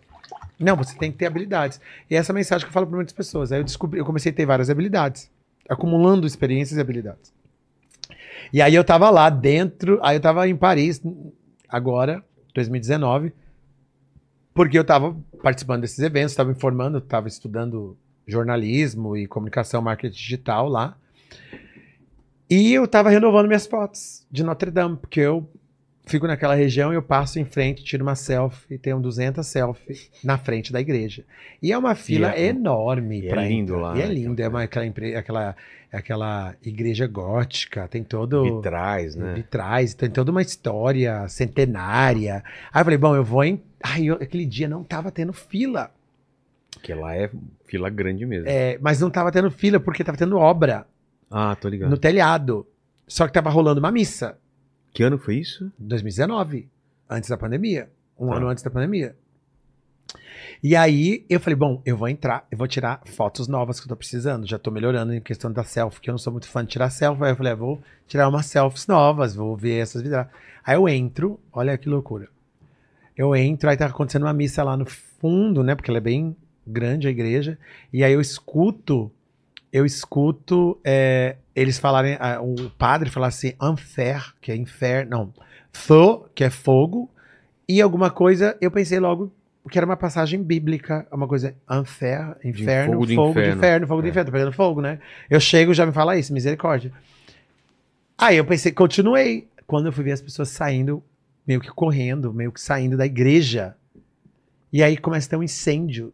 Assim, eu saio Sim. da igreja, não vejo chamas, não vejo nada ainda.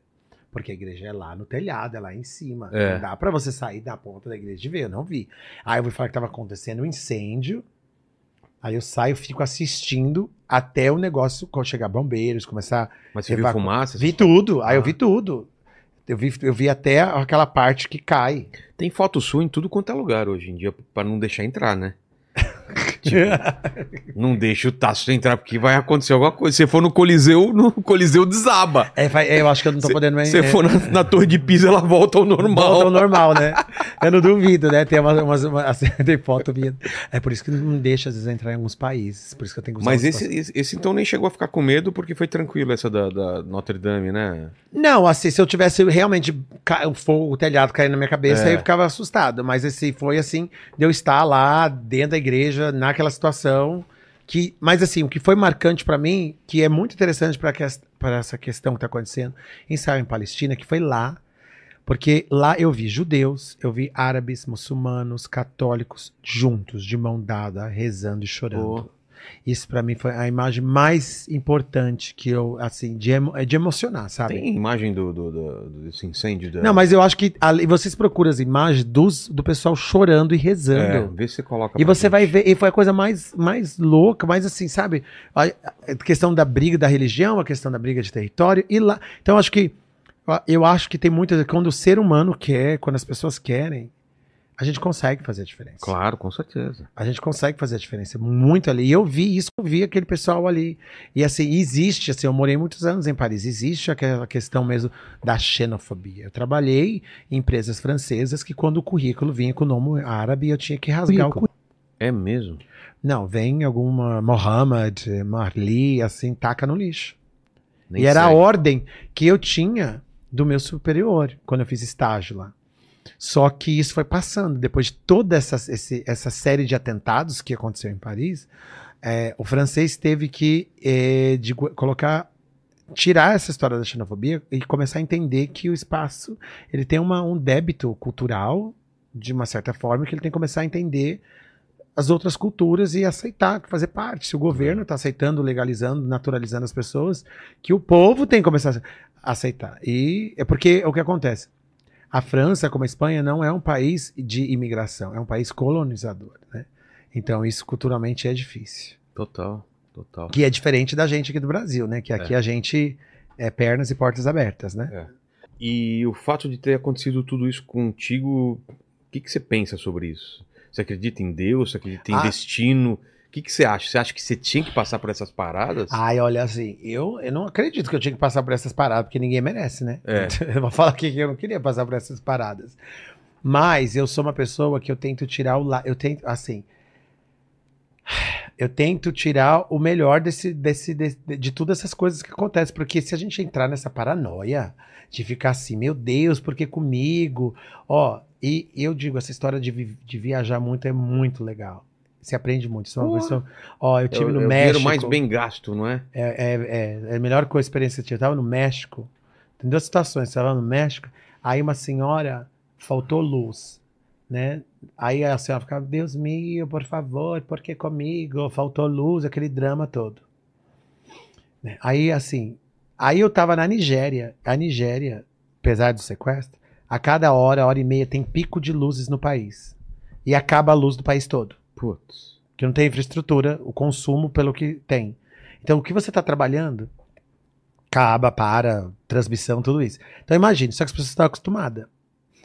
Então, eu, é, é, do jeito que eu estava conversando com o pessoal de Nigéria, é que você tem uma oportunidade de recomeço a cada duas horas. É, você tem a oportunidade de começar novamente, de colocar a limpo. E de... Então, assim, às vezes a gente tem um problema e a gente tem maneiras diferentes. Eu posso olhar para uma nuvem e ver um elefante, você pode olhar para uma nuvem e ver nada. É. E o problema é a, me- é a mesma questão. Então, assim, eu vejo esse- essas, essas experiências que eu tenho de, de, de vida, essa sobrevivência, eu penso que como é uma segunda chance, uma terceira, uma quarta, né? nem sei quantas eu já gastei, né, nesse momento. Cara, falam que ga- gato aqui no Brasil são sete. Quantas vidas? E nos Estados Unidos são nove vidas, né? Ai, dá tomara, viu? Porque, É, eu, você, tinha, você já gastou quantas vidas porque aí? eu recebi um Boa Noite Cinderela esses dias aí, que eu perdi... Joga, procura aí, Taço Boa Noite Cinderela. Vamos ver o que o Tuti vai falar. Então, esse foi pesado aqui Boa noite, Paulo. Cinderela, o negócio você apaga. quando- Eu tenho. Calma, esse aí é pesadaço. Como que é? Não, então assim, deixa ele acha. Vamos ver se o Tuti Tá. acha alguma coisa. Achou, Tuti? E aí? Ok. Ah, tá. Tá, Nossa, né? ele tá na internet de escada ainda. tá carregando. de digitar, É. né? Dial up. Então, é, nem, nem- bom, o que eu tava falando antes de eu falar do Boa Noite Cinderela? Até me perdi da história do, antes de eu falar do Boa Noite Não, Cinderela. que eu tava falando de. de ah, de, você ter acredita que tem, é. tem isso. Tá, então eu tento tirar o melhor de tudo isso, porque assim, como eu falei, você pira, meu, o ver o World Trade Center, as pessoas se jogar. Eu conheço gente que tem problema até hoje. É. Eu conheço gente que tem problema Tipo, até o cara hoje. que volta de guerra, né? Cara que É, sobrevive. não, mas tem que, é o PO, o PO é, chama POW, né? É pós... É, é, Traumático. é, pós alguma coisa de war, esqueci. é, Que é o pessoal... E a infelizmente os Estados Unidos, a gran- grande parte vira é, pessoas de rua. É mesmo. E eles O têm cara não aquela... aguenta. Não, eles têm aquela bandeirinha que é, é, que, que foi soldado, chama, tem a abreviatura BPOW, que é pessoas que passaram por Entendi. isso. Então eles não conseguem, né, lidar com toda essa situação. Tem até um filme, você deve ter assistido Unbreakable, O Corpo Fechado, Claro. que é, esse, é, é você, né? O Bruce Willis. Já viu isso aí? Já viu esse filme? Pô, ô Lene, você já viu esse filme, né? Assisti a trilogia dele, inclusive. Não é bom pra caramba? Bom pra caramba. É um cara que sobrevive a um acidente, é o único sobrevivente num, num acidente de trem. Aí, os- Tem o Vigilante Noturno, né? não sei, cara. Não, é isso mesmo, do trem. É, aí eles começam a pesquisar e ele tinha sobrevivido a um acidente de avião, outras coisas, e aí ele descobre que ele é. Ele não pode. Eu não ia, morre, tra- eu ia trazer pra você mas não pode ir em água, né? Ele é. A, a ele- fraqueza dele é água. é água, Porque exatamente. na piscina morre. É. Ó, legal. O meu é o contrário. A água que me dá força. Sou de peixes, é, eu tomo. É, quando eu tô em contato com a água que eu tenho ideia. Às vezes eu vou pra praia só pra ter ideia. É mesmo? Essa pegada da água.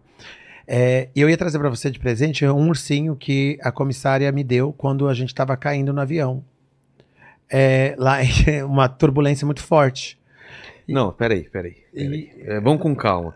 Tem um Noite Cinderela e tem um, tem um avião caindo ainda na parada. Você achou que acabou, Paquito? Não, eu. Se eu vejo ele no avião, eu juro que eu Já pego te- minhas coisas e saio do avião e falo, eu vou pegar o próximo. Já aconteceu.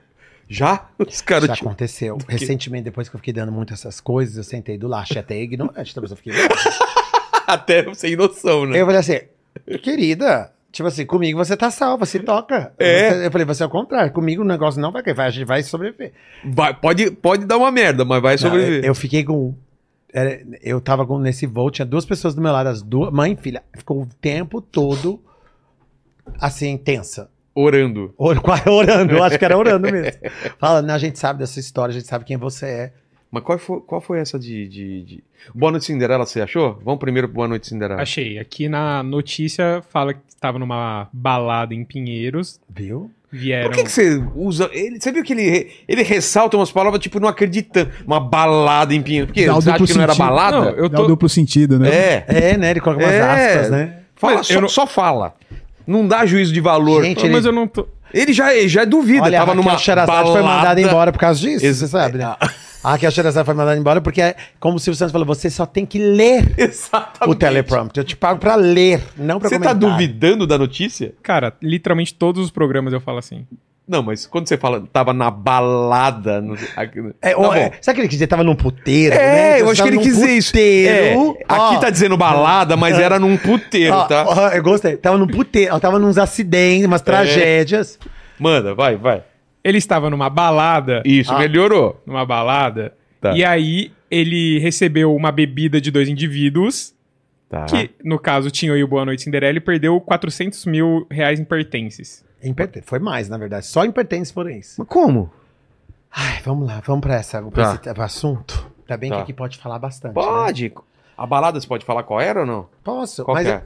Eu não. Eu, antes, eu, eu falei todo o, assunto completo antes. Antes da Boa Noite Cinderela, será que eu terminei o assunto? Não, o do, do avião a gente vai deixar ah, pra tá. depois. Eu, eu tinha, é. Tem um assunto ainda É, que tá em avião, pauta. é. Tá. É muito assunto. É, bom, o negócio da balada foi o seguinte: eu entrei no reality Tá. da Record. Aí eu fui com meu amigo pra comemorar que eu entrei no reality, né? Pensei que ia ser um Big Brother da vida, mas não foi ainda. Tipo assim. e aí eu en- fui comemorar. Aí a gente foi na balada que era gambiarra, alguma coisa gambiarra ou É gambiarra. open bar, alguma coisa assim, Tá. misturada. E eu não sou muito de balada. Já fui, frequento e tal, mas não com muita frequência. E aí a gente chegou tarde. Aí eu tenho um carro que chama atenção, eu parei perto, desci, e esses três indivíduos viram a gente entrando. Já chamou atenção. Já chamou a atenção. E como é que foi a história do Boa Noite Cinderela? Se, o- Vamos. se o, o, o Lenny chegar na balada, chama atenção, Lenny? Qual carro que é? é um sandeiro Então, branco. não. Não, já, é, já não. Já, já- boa noite, Cinderela, os caras não vão gastar contigo. Ah, não Eles vai, vão me dar uma boa noite, sete anões, né? Boa noite. Não, bom dia, Sete Bom Anões. dia, Sabe sete como é que tá anões. sendo a história do Boa Noite Cinderela? Não. Não é uma pílula, é gotinha. É Eles co- gotinha só? Eles colocam. A história do Boa Noite Cinderela é assim. Depois eu tive que ficar perito, né? É, pra estudar essa parada. Porque acontece essas tragédias, eu começo a estudar. Claro. Como é que hoje está sendo Boa Noite Cinderela? Boa Noite Cinderela está sendo posto num colírio. Eles usam um frasquinho de colírio Pra poder entrar na baralada. e coloca nas carças, né? nas Na? cuecas, Tá. e passa. Ou eles entram com colírio e falam que é colírio. É. Ah, é colírio. Ninguém vai questionar Claro. o colírio. Ah, eu uso lente, colírio. Bem isso. E aí eles colocam três, quatro gotinhas na sua bebida. na- e essa bebida pode ser água, pode ser até no seu gelo. Eu conheço pessoas que foram tiveram esse problema, foi no gelo, na água e no café. Meu Deus. Então não é aquela pílula efervescente Sei, sei. Que, que a gente pensa, ou numa bebida alcoólica. Que fica um gosto estranho. Não. E é, eu não tenho, não tô falando com muita propriedade, mas parece que é uma droga chamada GH. Eu não sei. Não, não, GH é, a- é o hormônio do crescimento, é outra Não, coisa. é, não, é alguma outra droga aí que, assim, tem. Eu sei que, que você tá querendo dizer É. de hormônio de crescimento, Vê mas se é uma, tem uma droga chamada GH. eu acho que tem. Qual é a sensação? É uma droga Sono, que eles falam que é? G, de G, Ah, alguma coisa tá. de G, alguma coisa. É verdade, G. E assim, que é que as pessoas se usam hoje em dia na balada para se colocarem. Só que se você exagerar a dose, que é as gotas, que Sei. você entra nesse estágio de esquecimento, de Você tudo fica que meio zumbizão, Por, e você tá você não apaga. Apaga, e fica Ah, é? apagado 14 horas. E como os caras... Por conta, eu fiquei Tá. apagado 14 horas, pesado. Então eu entrei lá na balada pra me divertir, pra comemorar esse reality. Encontrei essas três pessoas do Nordeste. Eu amo as pessoas do Nordeste. Aí vem o problema, né? Eu gosto de cultura, eu gosto de Sim. povo, de língua. Aí vem sotaques e falar. Aí eu já começo a falar de viagem. Sabe quando você encontra uma pessoa? Ah, eu já fui pra Janepapá. Ah, já Claro. fui pra isso. já- Aí começa a conversar, a conversa vem. E eu falo uma coisa que muita gente tem muito, muito problema de falar assim. Ai, é, Boa Noite Cinderela tem algum, algum apelo sexual. Nesse caso, não, tem, não teve apelo sexual nenhum. Foi realmente você sai, vou sair pra Vai me divertir, ideia. conhecer pessoas. Às vezes você não sai, às vezes você vai conhecer pessoas, ou Claro. dar um oi, dar um oi. Foi o que aconteceu. E aí, fomos conversando, eu junto com meu amigo e esses três rapazes, e eles colocaram no meu energético, Putz. numa parte escura. Achou aí? Descobriu, achou alguma coisa? Cara, então. tem- Aqui no Google tem muitas substâncias no. Ah, tá, então deixa. Com G, né? Com, com- Então, daí tem uma chamada GHB. Ah, pode ser. Viu? É, tem- aí falaram que não entendo, gente, mas tá, assim, tá, é- não, mas tranquilo. é uma coisa assim, pa- parece que é essa droga agora que eles estão usando. Tá. né? Então, que é o excesso dela te causa esse efeito do Boa Noite Cinderela. E aí, o que aconteceu? É muito louco a história do Boa Noite Cinderela. Você não lembra, você lembra de eclipses, de flashes. Porque o negócio. Aí eu comecei a tomar é, no meu, na minha água, eles colocaram na minha água essas gotinhas muito rápido. E aí eu falo, gente, não é que eu não conheci uma pessoa estranha, a pessoa, hey, toma, Vilar, uma bebida. Não é assim. Ninguém, não é isso. Ninguém, não a gente não é idiota de receber. A gente já sabe que não pode receber bebida de estranho e tal. E hoje tem baladas até nos Estados Unidos e até aqui que tem tampa nas bebidas. É. né? Tem tampa nas bebidas. Foi realmente o fato, tipo, você quer um pouquinho de já é isso aí ó, que você tá fazendo agora, uma água e nessa água uma água batizada. Digamos que foi tipo assim, sabe? Digamos que esse café que você não tomou inteiro foi até bom você não tomar, tá? É, quem foi? Foi ele? Que foi, o foi Tucci? O, foi o Tucci que preparou. E aí, e aí eles colocaram essas gotinhas aí na, na minha bebida. E aí quando começou, passou uma hora, eu comecei a perder um pouco a noção. E eu me lembro de somente de ter saído da balada com eles, entrar no meu carro, dirigir meu carro em alta velocidade, não saber nem onde que eu estava indo, eu moro pelos jardins, eu estava indo para uma outra zona. Aí estouraram os meus pneus. Eu me lembro, puf, que eu passei num buraco, estourei alguma Sei. coisa. Parei num posto de gasolina. Aí só esse flash. Aí eu lembro que eu dei o meu negócio do meu seguro para chamarem o seguro. Tá. Aí eu já não me lembro. Aí eu só lembro eu entrando na minha casa. Então, o que aconteceu comigo? Eu fui coagido, sequestrado, porque. E invadiram a minha casa. E me roubaram todas essas coisas. Aí o que aconteceu? Eu me lembro que eu entrei na minha casa, tem a filmagem do prédio. E dentro do prédio eles estavam me dando mais bebidas. Mas bebida não, mais coisas. Mais, tava, aí, tá- aí deu. Tinha momentos que eu parava, parecia que ia dar um, um, um infarte, assim, sabe? Ia dar um AVC, sei lá, alguma coisa. sei. De tanta bebida que eu tava ingerindo. E aí eu entro na minha casa, eu vejo só, eu só vejo que eu abro a porta, eles entraram e falam assim, uau, do apartamento. E aí eu ando um pouco em direção à cama e capoto e só acordo 14 horas depois. Putz. Eu e meu, meu amigo chega depois com o meu carro no guincho e também fica colapsado. E aí o que acontece? Eles roubam metade do meu guarda-roupa, roubam Bitcoin dos Estados Unidos. Porque o que Como? acon- O acesso ao celular. Ah, tá. Eles pegam o seu celular, eles não roubam o computador, o computador eles te rastreiam. O celular eles te faz o logout, reseteia o seu computador, o seu, o seu celular. Ele tem, você, ele, você tem aquele segundo autenticador, ele consegue verificar tudo, porque ele sabe quem colocou lá.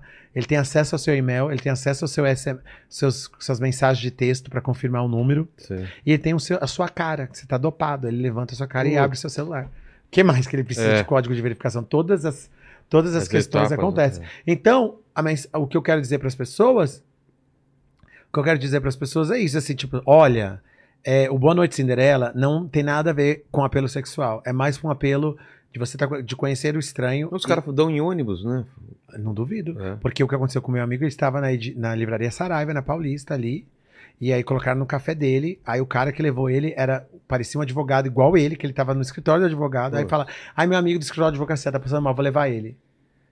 Sabe, tipo assim, então é realmente a história da bebida ter muito cuidado e tem que denunciar. A polícia fez um ótimo trabalho, já foram apreendidos. É? Agora me fala aí, eu recuperei alguma coisa? Não. Recuperei uma cédula que tinha na minha carteira da Tunísia, meio perfume e o celular quebrado. Pô. E assim, e o problema, tipo assim, a, a loucura do Brasil é que parece que eu ainda eu tenho que lutar pra provar que eu sou a vítima. É. Que assim, que eu não induzi, que eu não conhecia eles, sabe? Essa- Que eu não fiz uma armação pra seguro, Pô. sabe? Essas coisas. Então, assim, óbvio, não tá nesse estágio, espero que não esteja, mas às vezes dá o parecer que você tem que lutar tanto pra mostrar que você era vítima nesse Entendi. caso.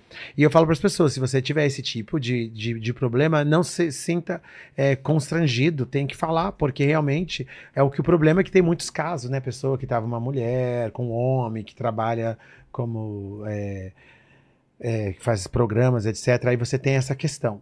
Aí as pessoas não querem se expor. Aí, assim, é até mais delicado. Mas quando não for essa situação, você tem que realmente se expor, porque são, são quadrilhas, e foi disso pegaram outra, pegaram a quadrilha, e são mais e mais vítimas que estão aparecendo. E o risco aí é eminente e escalável. Não é, é em água, é em gelo, é em café, é em bebida. E assim, é louco. O negócio não dá pra. pra ah, isso é bebida alcoólica. E eu pensei, como eu não bebo, É. eu Você pensei que isso tava nunca... protegido, né? Ah, eu pensei que isso não ia acontecer comigo. É. Eu literalmente nunca. E é de uma malícia assim, de você. Tipo, quer uma água, sabe? Tipo assim, sabe? Uma coisa. É, é rápido. Né? Né? É, aí comprei, comprei pra todo mundo aqui, toma. Tipo assim, aquela coisa assim. É muito, é muito ligeiro, né? Entendi, Então a maldade ela pode vir por todos os lados. claro. Ela pode vir por todos os lados. E do, do avião, vamos voltar do avião. Então, do avião. É recente? Não, não é recente. Eu estava me mudando de Paris, é, da Espanha pra Paris, pra estudar diplomacia. Você morou onde na Espanha? Eu morei em Madrid. Putz, é uma cidade que eu moraria. Quando eu fui lá, da última vez, eu falei, cara, que cidade legal. É muito animada, muita festa. Eu achava Eles- que era melhor Barcelona, mas Madrid eu acho Não, mais legal. Barcelona é bom por causa da praia. É, Mas eu acho que Madrid, como você é de São Paulo, combina mais. exato. E eu- o que acontece de Madrid é que Madrid, a balada, você sabe que eles começam duas horas da manhã, né? É? Não, e eu tinha, assim, duas horas da manhã, assim, eles, eu esquenta, eles Sei. começam, eles bebem na pra, nas famosas platas. Aí eles bebem, enche a cara, porque é- é- morar na Espanha é caro. Ah, é? É caro porque o salário da Europa, em alguns países, não passa de 1.200 euros, que é um bom salário, tá? Tá. Isso é mais é, França, Espanha e Portugal, 800 mil euros, 900 euros. Digamos assim, de média. Então você não tem dinheiro para fazer tudo. Pagar o aluguel, etc, etc. Então você vai no mercado da vida, compra todas essas bebidas, bebe com seus amigos, enche a cara, já chega colocado. Ah, que nem Virado. aqui, aqui a gente fazia isso também. Tinha o esquenta, a gente bebia antes e entrava na balada, porque é, muito caro. Só que eles começam a entrar duas, três horas da manhã. E aí, quase todas as baladas de- da Espanha tem um after. Eu acho que o after vem de, de Ibiza e de, de- da Espanha. O famoso. Os after é de lá. É da lá, de lá que começa tudo. Então, a Espanha é um lugar. E é muito fácil você viajar na Espanha. E muito barato. Eu conheço todos os estados da Espanha. Você pega um ônibus. É. Cê, assim, é, e é gostoso morar na Espanha. É, Pô. eu super aconselho. Primeiro, a cultura é muito parecida. É um Brasil na Europa. É, e a comida é boa, né? A comida é boa. E assim, é muito fácil se mover. E é sol, calor, é gostoso. A Espanha é alegria. Eu acho que a Espanha, assim, tem Com muito, certeza. muito de alegria. Mas aí eu estava me mudando, apesar de tudo isso que eu falei, eu estava me mudando para Paris, porque eu precisava falar francês, precisava do meu desafio todo. Tava, estudei, estudar diplomacia. E aí eu peguei com aquelas empresas de low cost que tem na Europa. Sabe? Aquelas empresas. Passagem super barata. Aí eu peguei um voo e aí teve uma queda de eh, compressão muito grande no avião. E uma turbulência muito grande de tudo virar. Sabe essas turbulências que a gente tem hoje? Já vê aquelas imagens que tudo fica virado de ponta cabeça. E era na hora que eu estava sendo servido a comida. Putz! Aí Aí foi- aquele, que tudo Aí, voando. né, tudo voando. E teve uma hora que eu tava tão tenso que a mulher me deu um ursinho da empresa aérea. Pra você se acalmar. Porque tinha uns ursos, sabe esses kits de avião? Sei, sei, sei. sei. E ela, tinha um lá e ela me deu pra me acalmar. E aquilo ficou. Aí isso ia ser o presente que eu ia dar, trazer pra você. Por isso eu pensei. Mas eu. Mas demorou muito essa. essa, essa... Essa turbulência É. não é que não demora, mas é que um, um minuto. é porque é, parece que cai, né? não, uma- cai, dá- dá literalmente, ele queda, vai né? assim, faz assim, ó. Coração meio na boca. É, tipo esses brinquedos de pai. É. As faz, e, aí- e algumas vezes a gente pensa que é a última vez mesmo, né? É. Aí é tipo assim, como eu já peguei muitos voos, é aí eu ficava assim. A outra vez que eu tava vindo pro Brasil, de Nova York, eu tava muito cansado, porque eu tava muito loucão com os fuso horário. E aí eu entrei dentro do voo, eu chego dentro do voo, e aí eu durmo, eu apago. Aí já acordo duas, três horas, que é a hora da comida, que eu queria comer, né? Aí eu sempre, por favor, me acorde, né? Mas se eu, Eu tiver, vi- se eu tiver viajando numa boa classe, aí eu não posso perder, né? Tipo assim, é- Pô, claro. Eu quase coloco, wake me up, tipo, me acorde. não, é sério. Quando- Não, é sério, porque quando você tá viajando primeiro de econômica, aí você, você primeira ou de business, aí o pessoal, te, você cobre, aí a pessoa fala assim, você quer ser a- acordado? Aí eles E- perguntam. É, e eu falo que sim, pelo amor de Deus, né? Pe- assim- Mesmo que parecer que não, que eu tô morto, me acorda. Isso, aí, aí eu acordei pra comer e perguntei onde é que eu estava. Assim, já, onde, onde estamos chegando? Pensei assim, não, a gente tá circulando, porque tava vendo, uma- tava circulando ainda na região de Nova York, Washington, Filadélfia, porque as, o, as rodas não conseguiram subir. O trem de pouso. É, não conseguiu su- subir, ficou Sei. preso. Pô, tá, merda. E aí, isso Não faz pode pouco voar tempo, assim, tá? E aí eles estavam esvaziando os combustíveis pra gente aterrissar. Só que o problema é que o piloto avisa na hora que acorda, olha, se a gente não conseguir subir o trem de pouso, vai ter uma explosão. Porque vai bater, vai colidir, a roda não vai subir. Então a gente vai chegar, vai ter jornalista, bombeiro, tudo na, naquele trem de pouso. Não, ele não abaixava ou não subia? Ele não, ele, quando a gente decolou, Certo. as rodas não ficaram. Cara, Então eles, ele ficou voando o tempo todo com aquilo. entendi. Então ele teve que gastar combustível pra gente poder aterrissar. Porque não pode, não pode pousar com, É, com- não conseguia, ele com tinha- muito combustível. É, não, não pode, geralmente não pode. É. Eles gastam por causa do impacto, fica pesado Ah, demais. entendi. E aí foi isso. Então, aí eu vivi essa tensão mais de umas duas, três horas Pô. dentro do voo, esperando, e o pessoal rezando, e o- aquelas mensagens, né? Você não, você não torce pra time, não, né? Torço. É corintiano, né? É. Tá explicado? Tá explicado, Tuti? Coitado, velho. É por causa disso. Não merece. Até no time ele, ele, ele, ele sofre, cara. Não dá. Olha a tragédia. Não dá. né? que mais, Tássio, você tem pra contar pra gente? Agora é contigo aí. Não, as passou- perguntas. As perguntas, perguntas. as é, perguntas. o, o, o- Te chamo de Tuti mesmo? Ué, É. você que é o meu dono, né? É, eu vi aqui o Fábio perguntando umas coisas aqui no, no chat aí. Fala aí. Ó, pri- primeiro eu queria falar que você ia dar o- um ursinho pra ele, mas não precisa, né? Já que tem um ursão aqui. Enfim, vamos continuar. Pode- foi, Vamos isso lá. foi uma declaração, né? Vamos lá, vamos, Não foi uma É, declaração. foi, foi. foi. É, vamos continuar. Ele perdeu até o foco depois dessa. Assim, você me tem, você quer mais, quer outro. É, o pessoal perguntou aqui qual foi o país que você mais Você tá gostou? gritando, cara. Nossa, ele, ele, de repente aumenta o tom de voz, né? Tá. Primeiro é, é aquela, um pouquinho daquele ar irônico. É, e agora E gritando. assim, eu quero saber qual que é. Pô, calma, Não, cara. tipo assim, primeiro a balada, É. a tragédia. Tragédia. Então manda a pergunta aí, vai. Meu Deus. Agora foi essa questão. Ele dá umas aumentadas do tom de voz do nada, cara. Vai. Vamos lá. Eu quero saber é, O que, que o pessoal quer saber? Fala.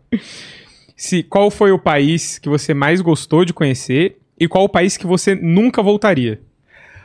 Olha, é, o país que eu mais gostei de conhecer, eu acho que tudo é uma questão de situação. De experiência também, né? experiência e você- ó, situação. o, o país é mó bom e você tem uma experiência horrível, né? horrível. É. Então muita gente fala muito mal de Paris, fala que Paris é, É. maravilhosa sem os parisienses. E É. Paris é uma cidade maravilhosa, e É realmente. mesmo.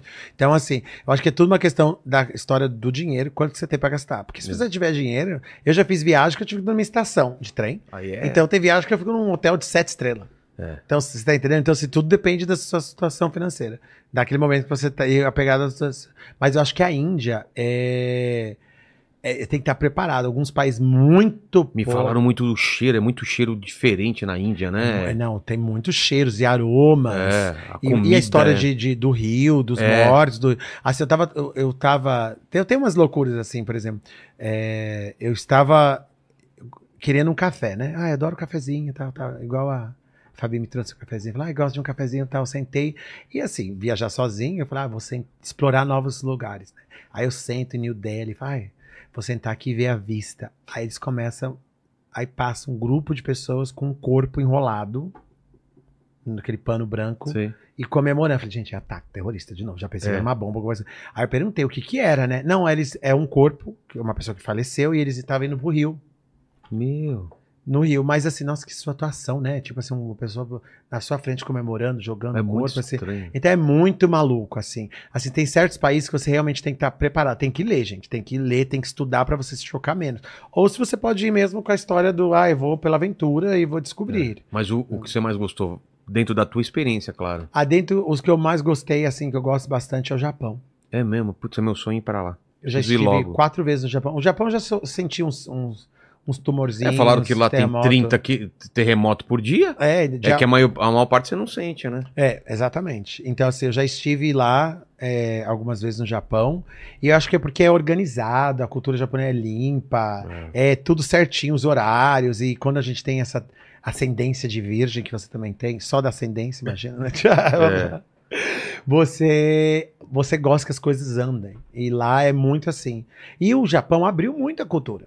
Não era como antes. O Japão tinha esse problema de miscigenação, ja- japonês com brasileiro, japonês com negro, japonês com isso. A cultura japonesa mudou muito, abriu É nos últimos 20 anos. E, aqui- e eu gosto muito de tecnologia, então essa- a Ásia é muito mais rápido em tecnologia. Em uma das minhas formações, eu sou formado em inteligência, em marketing digital, né? Que tem essa. Eu escrevi um livro de educação falando de, de inteligência artificial. E lá a gente está hoje, eu- a, minha, a minha tese, que virou um livro, eu falo de, do, do chat, da inteligência artificial, que a gente está falando hoje. Do, do chat, né? Dessa história. do- eu fiz isso, eu defendi uma tese Chat, sobre chat GPT. GPT, entendeu? Então, assim, e fa- faz três anos. E a, a- hoje a gente vai. Você pega o metrô na China, no Japão, você faz a compra do seu metrô, da sua comida. Você tá no metrô, Sei. tem, passa aqueles telões com todo o mercado e você vai com o QR Code comprando. Na, na plataforma, você faz compra. Você chega já tá entregue na sua casa ou no ponto de ônibus. Mas a gente está caminhando para isso. Hoje, hoje a gente tem pontos de ônibus que mulheres, você viu, não sei se viu essa campanha, você tem um ponto de ônibus aqui, aí você pode apertar um botão porque tem uma pessoa que está assistindo você no ponto de ônibus. Se você sentir alguma ameaça, ela vai te, ela vai te acompanhar, vai ter tem uma pegada essa de Que tecnologia. legal. E isso é muito interessante. Então, a tecnologia está mudando, está trazendo coisas aqui para cá, né? Inclusive, antes que eu esqueça, eu também, de- desse trabalho do voluntariado que eu fiz, de tudo que eu fiz, eu sou embaixador de um instituto aqui no Brasil, chamado Instituto Ela, que luta contra a pobreza menstrual. Você sabe que a gente tem uma pobreza menstrual? A gente vai na. Argentina, no... Tabata já teve aqui falou, não? alguém falou, Sim, sim, sobre sobre esse, esse lance de a mulher, ela, ela, muitas meninas vão pra escola e deixam de ir pra escola por causa disso, Coloca né? o jornal, papel jornal, e pano. porque não tem porque dinheiro é pra comprar, né? absorvente. Então eu faço uma- toda uma movimentação em São Paulo, no Brasil, para lutar contra essa pobreza menstrual. Que a gente tem, podia seguir o exemplo de, como, digamos, nossos vizinhos da Argentina. Que você tem preservativo, absorvente, gel lubrificante, gratuitamente, no metrô. É. Então, assim, são coisas que nós temos que evoluir, estamos evoluindo muito com a tecnologia, mas tem problemas sociais ainda que ainda estar para ser cuidado, ainda tem que estar. tem, a gente tem que ter um, um foco de atenção. Total. Tácito, obrigado demais pelo papo. Você não está livre, não? Porque vamos perguntar aquelas três Ah, que você recebeu, né? Então a primeira pergunta é o seguinte: queria saber qual foi o momento mais difícil.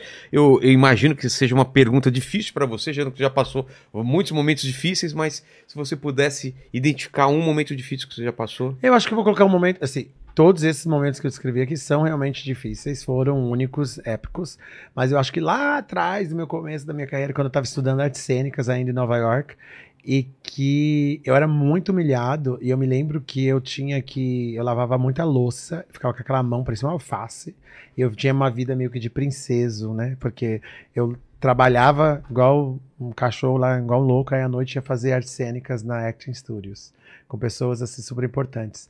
E no meu dia a dia era muito maltratado. E um dia eu fui preso no porão por um egípcio, porque falou que eu me atrasei, que eu tava na minha hora do- de dormir, que eu era pra dormir. Dormir não, meu, meu horário de almoço era uma hora. Eu passei e acabei cochilando de sono. E aí ele me trancou no porão lá. E eu fiquei lá o dia inteiro preso, com rato e tudo mais. E aquilo lá foi bem marcante, bem humilhante pra mim, sabe? De eu passar por isso. Foi um momento difícil de eu entender, novo, e passar por tudo isso. Então foi Meu pesado. Deus. A segunda pergunta é o seguinte: não sei se você é imorrível, né? Se você é um. É imorrível. se você é um- Unbreakable. É, você é um Highlander, um imortal.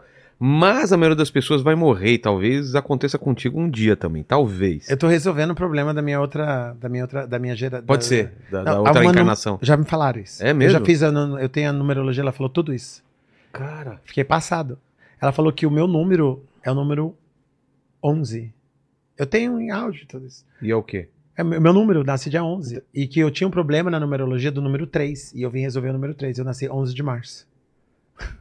Qual é o problema do número 3? Não- Eu não me lembro que é problema de ser organizado, Ah, isso. E tá, aí eu tá. tive que resolver nessa. Mas, olha, não, não sei. Faz sentido. Faz totalmente forma. sentido. É bizarro, mas faz totalmente não Nem sei o nome da mulher, uma vez que eu encontrei, e ela me falou tudo isso. Aí isso já tá marcado. Mas aqui é uma máquina do tempo. Fala pro pessoal do futuro que tá vendo esse vídeo daqui a 293 anos no, no futuro próximo. Quais seriam suas últimas palavras, seu epitáfio? Meu epitáfio. Bom, assim. A gente é o que a gente a gente planta o que colhe literalmente assim, mas assim, eu não tenho eu, eu acho que assim do epitáfio para falar é da história da educação. Você pode tudo, literalmente o céu é o limite. É uma questão mesmo é não desistir, correr atrás e como eu falo no meu livro, é os seus sonhos precisam de você. Não desista dos seus sonhos para que ele não desista de você. E todos nós nascemos grandes. E tudo é possível. E a terceira pergunta é se você tem alguma dúvida na vida, algum questionamento que vocês faz. Alguma coisa que está respondido ainda. É. digamos assim. Ah, eu tenho.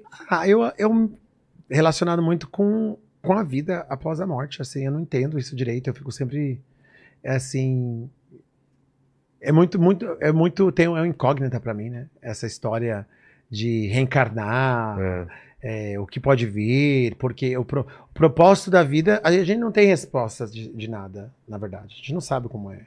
Mas algumas experiências que eu tive, a gente começa a conectar algumas coisas. Eu acredito que tudo se conecta. Eu falo, hoje em dia você está fazendo uma coisa na sua vida que não faz sentido, mas lá na frente se conecta. Por exemplo, é, eu fui muito humilhado, trabalhei muito em restaurante e odiava. Aí eu me tornei chefe confeiteiro da melhor escola de gastronomia e terminei como sendo um dos melhores alunos. Qual escola que é? Le Cordon Bleu. Ah, você fez Então, escola Le Cordon Bleu? E aí eu não sabia cortar uma cebola. E hoje já fiz televisão, fazendo essas coisas e abri um restaurante. Pô. Então, tipo assim, aí quem pensou que aquele menino lá atrás, que aguentou o grito, que foi trancado no porão, pode- pudesse ser aceito ou estudar numa escola e ter uma medalha de ouro nesse, nesse quesito. Então, assim, as coisas se conectam. Então, é, tem tudo um propósito. Às vezes a gente não enxerga assim a- agora, mas lá na frente se conecta. Até mesmo o que é essa história da pandemia. O que aconteceu com o mundo com a história da pandemia. Verdade. Sim, não é, não é que o mundo não se tornou um melhor mundo depois da pandemia, mas existe coisas, avanços que, tá, que são é, benéficos, né? De tu- apesar de tudo isso que aconteceu com a pandemia. E a gente vai tirando lições, lições de aprendizado da vida. Perfeito. Obrigado demais, Tássio. Obrigado. Tenho que agradecer, infelizmente, ao trabalho horrível que o Tuti fez hoje. Mas obrigado. De nada. Obrigado ao Lenick por aguentar o, o, o nosso parceiro aí, né? É, por essa eu, por essa eu passo. Essa Tá aí você bom. passou hoje, viu? Obrigado. Obrigado demais. É, agora é contigo, né? Não tem muito o que fazer. Vou jogar a bola pra você. Cara, eu acho engraçado que você falar isso, o pessoal acha que você me odeia e na verdade você me ama muito. É, é, não, com certeza, cara. Sim, Te amo Sim. muito, cara. sim, você me ama bastante. Mas então, galera, Tá, é o seguinte: se você ainda não Te se amo, inscreveu, Sabe, é, eu te amo 10, cara. De 0 a 1000, 10. Só cara, pra você vou- ter uma ideia. cara, nem você Nossa. acredita nisso que você falou. Tá bom. Mas vamos lá. Tá. Galera, se você ainda não se inscreveu, se inscreve aqui no canal, deixa seu like, ativa o sininho pra não perder nada e nenhuma live. Torne-se membro Exato. pra não perder nenhuma live Como essa. como essa, que só pessoas especiais participaram. E É. nos siga em todas as nossas redes sociais. Exato. E se você chegou até aqui, prove que você chegou até o final dessa conversa maravilhosa, cheia de desastres e. e, e- e- como Vamos falar fala? lições de vida. Lições de vida. Vamos aprender assim. Lições de vidas que vêm a partir de um momentos desastre, difíceis. Porque assim, não tem que. O certo não é focar no desastre. Claro. Eu nunca foquei no desastre. É, senão você não Desastre- estava vivo, né? Não, Você, você tinha pirado do já. que, que eu posso tirar de tudo isso? É. São as lições dos aprendizados que a gente pode tirar de tudo isso. Exatamente. E você que chegou até o final, então, prove que chegou até o final dessa conversa escrevendo o que nos comentários? Cara, se você chegou até o final dessa conversa, você Eu já falei escreve aí. Deixa eu repetir as coisas, cara. Eu sou. Eu não vou falar a palavra também. Você vai falar agora da Insider. Fala do nosso patrocinador.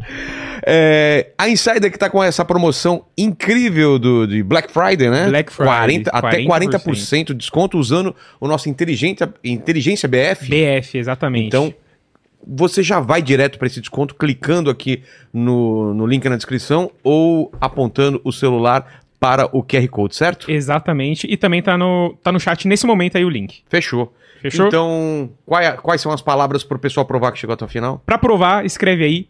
Primo do Habib. Primo do Habib. Habib com R ou com H? Com O que for mais fácil, né? Tá bom, escreva do jeito que quiser. Valeu demais, Tácito. Obrigado vocês que estiveram com a gente. Fiquem com Deus. Beijo no cotovelo e tchau.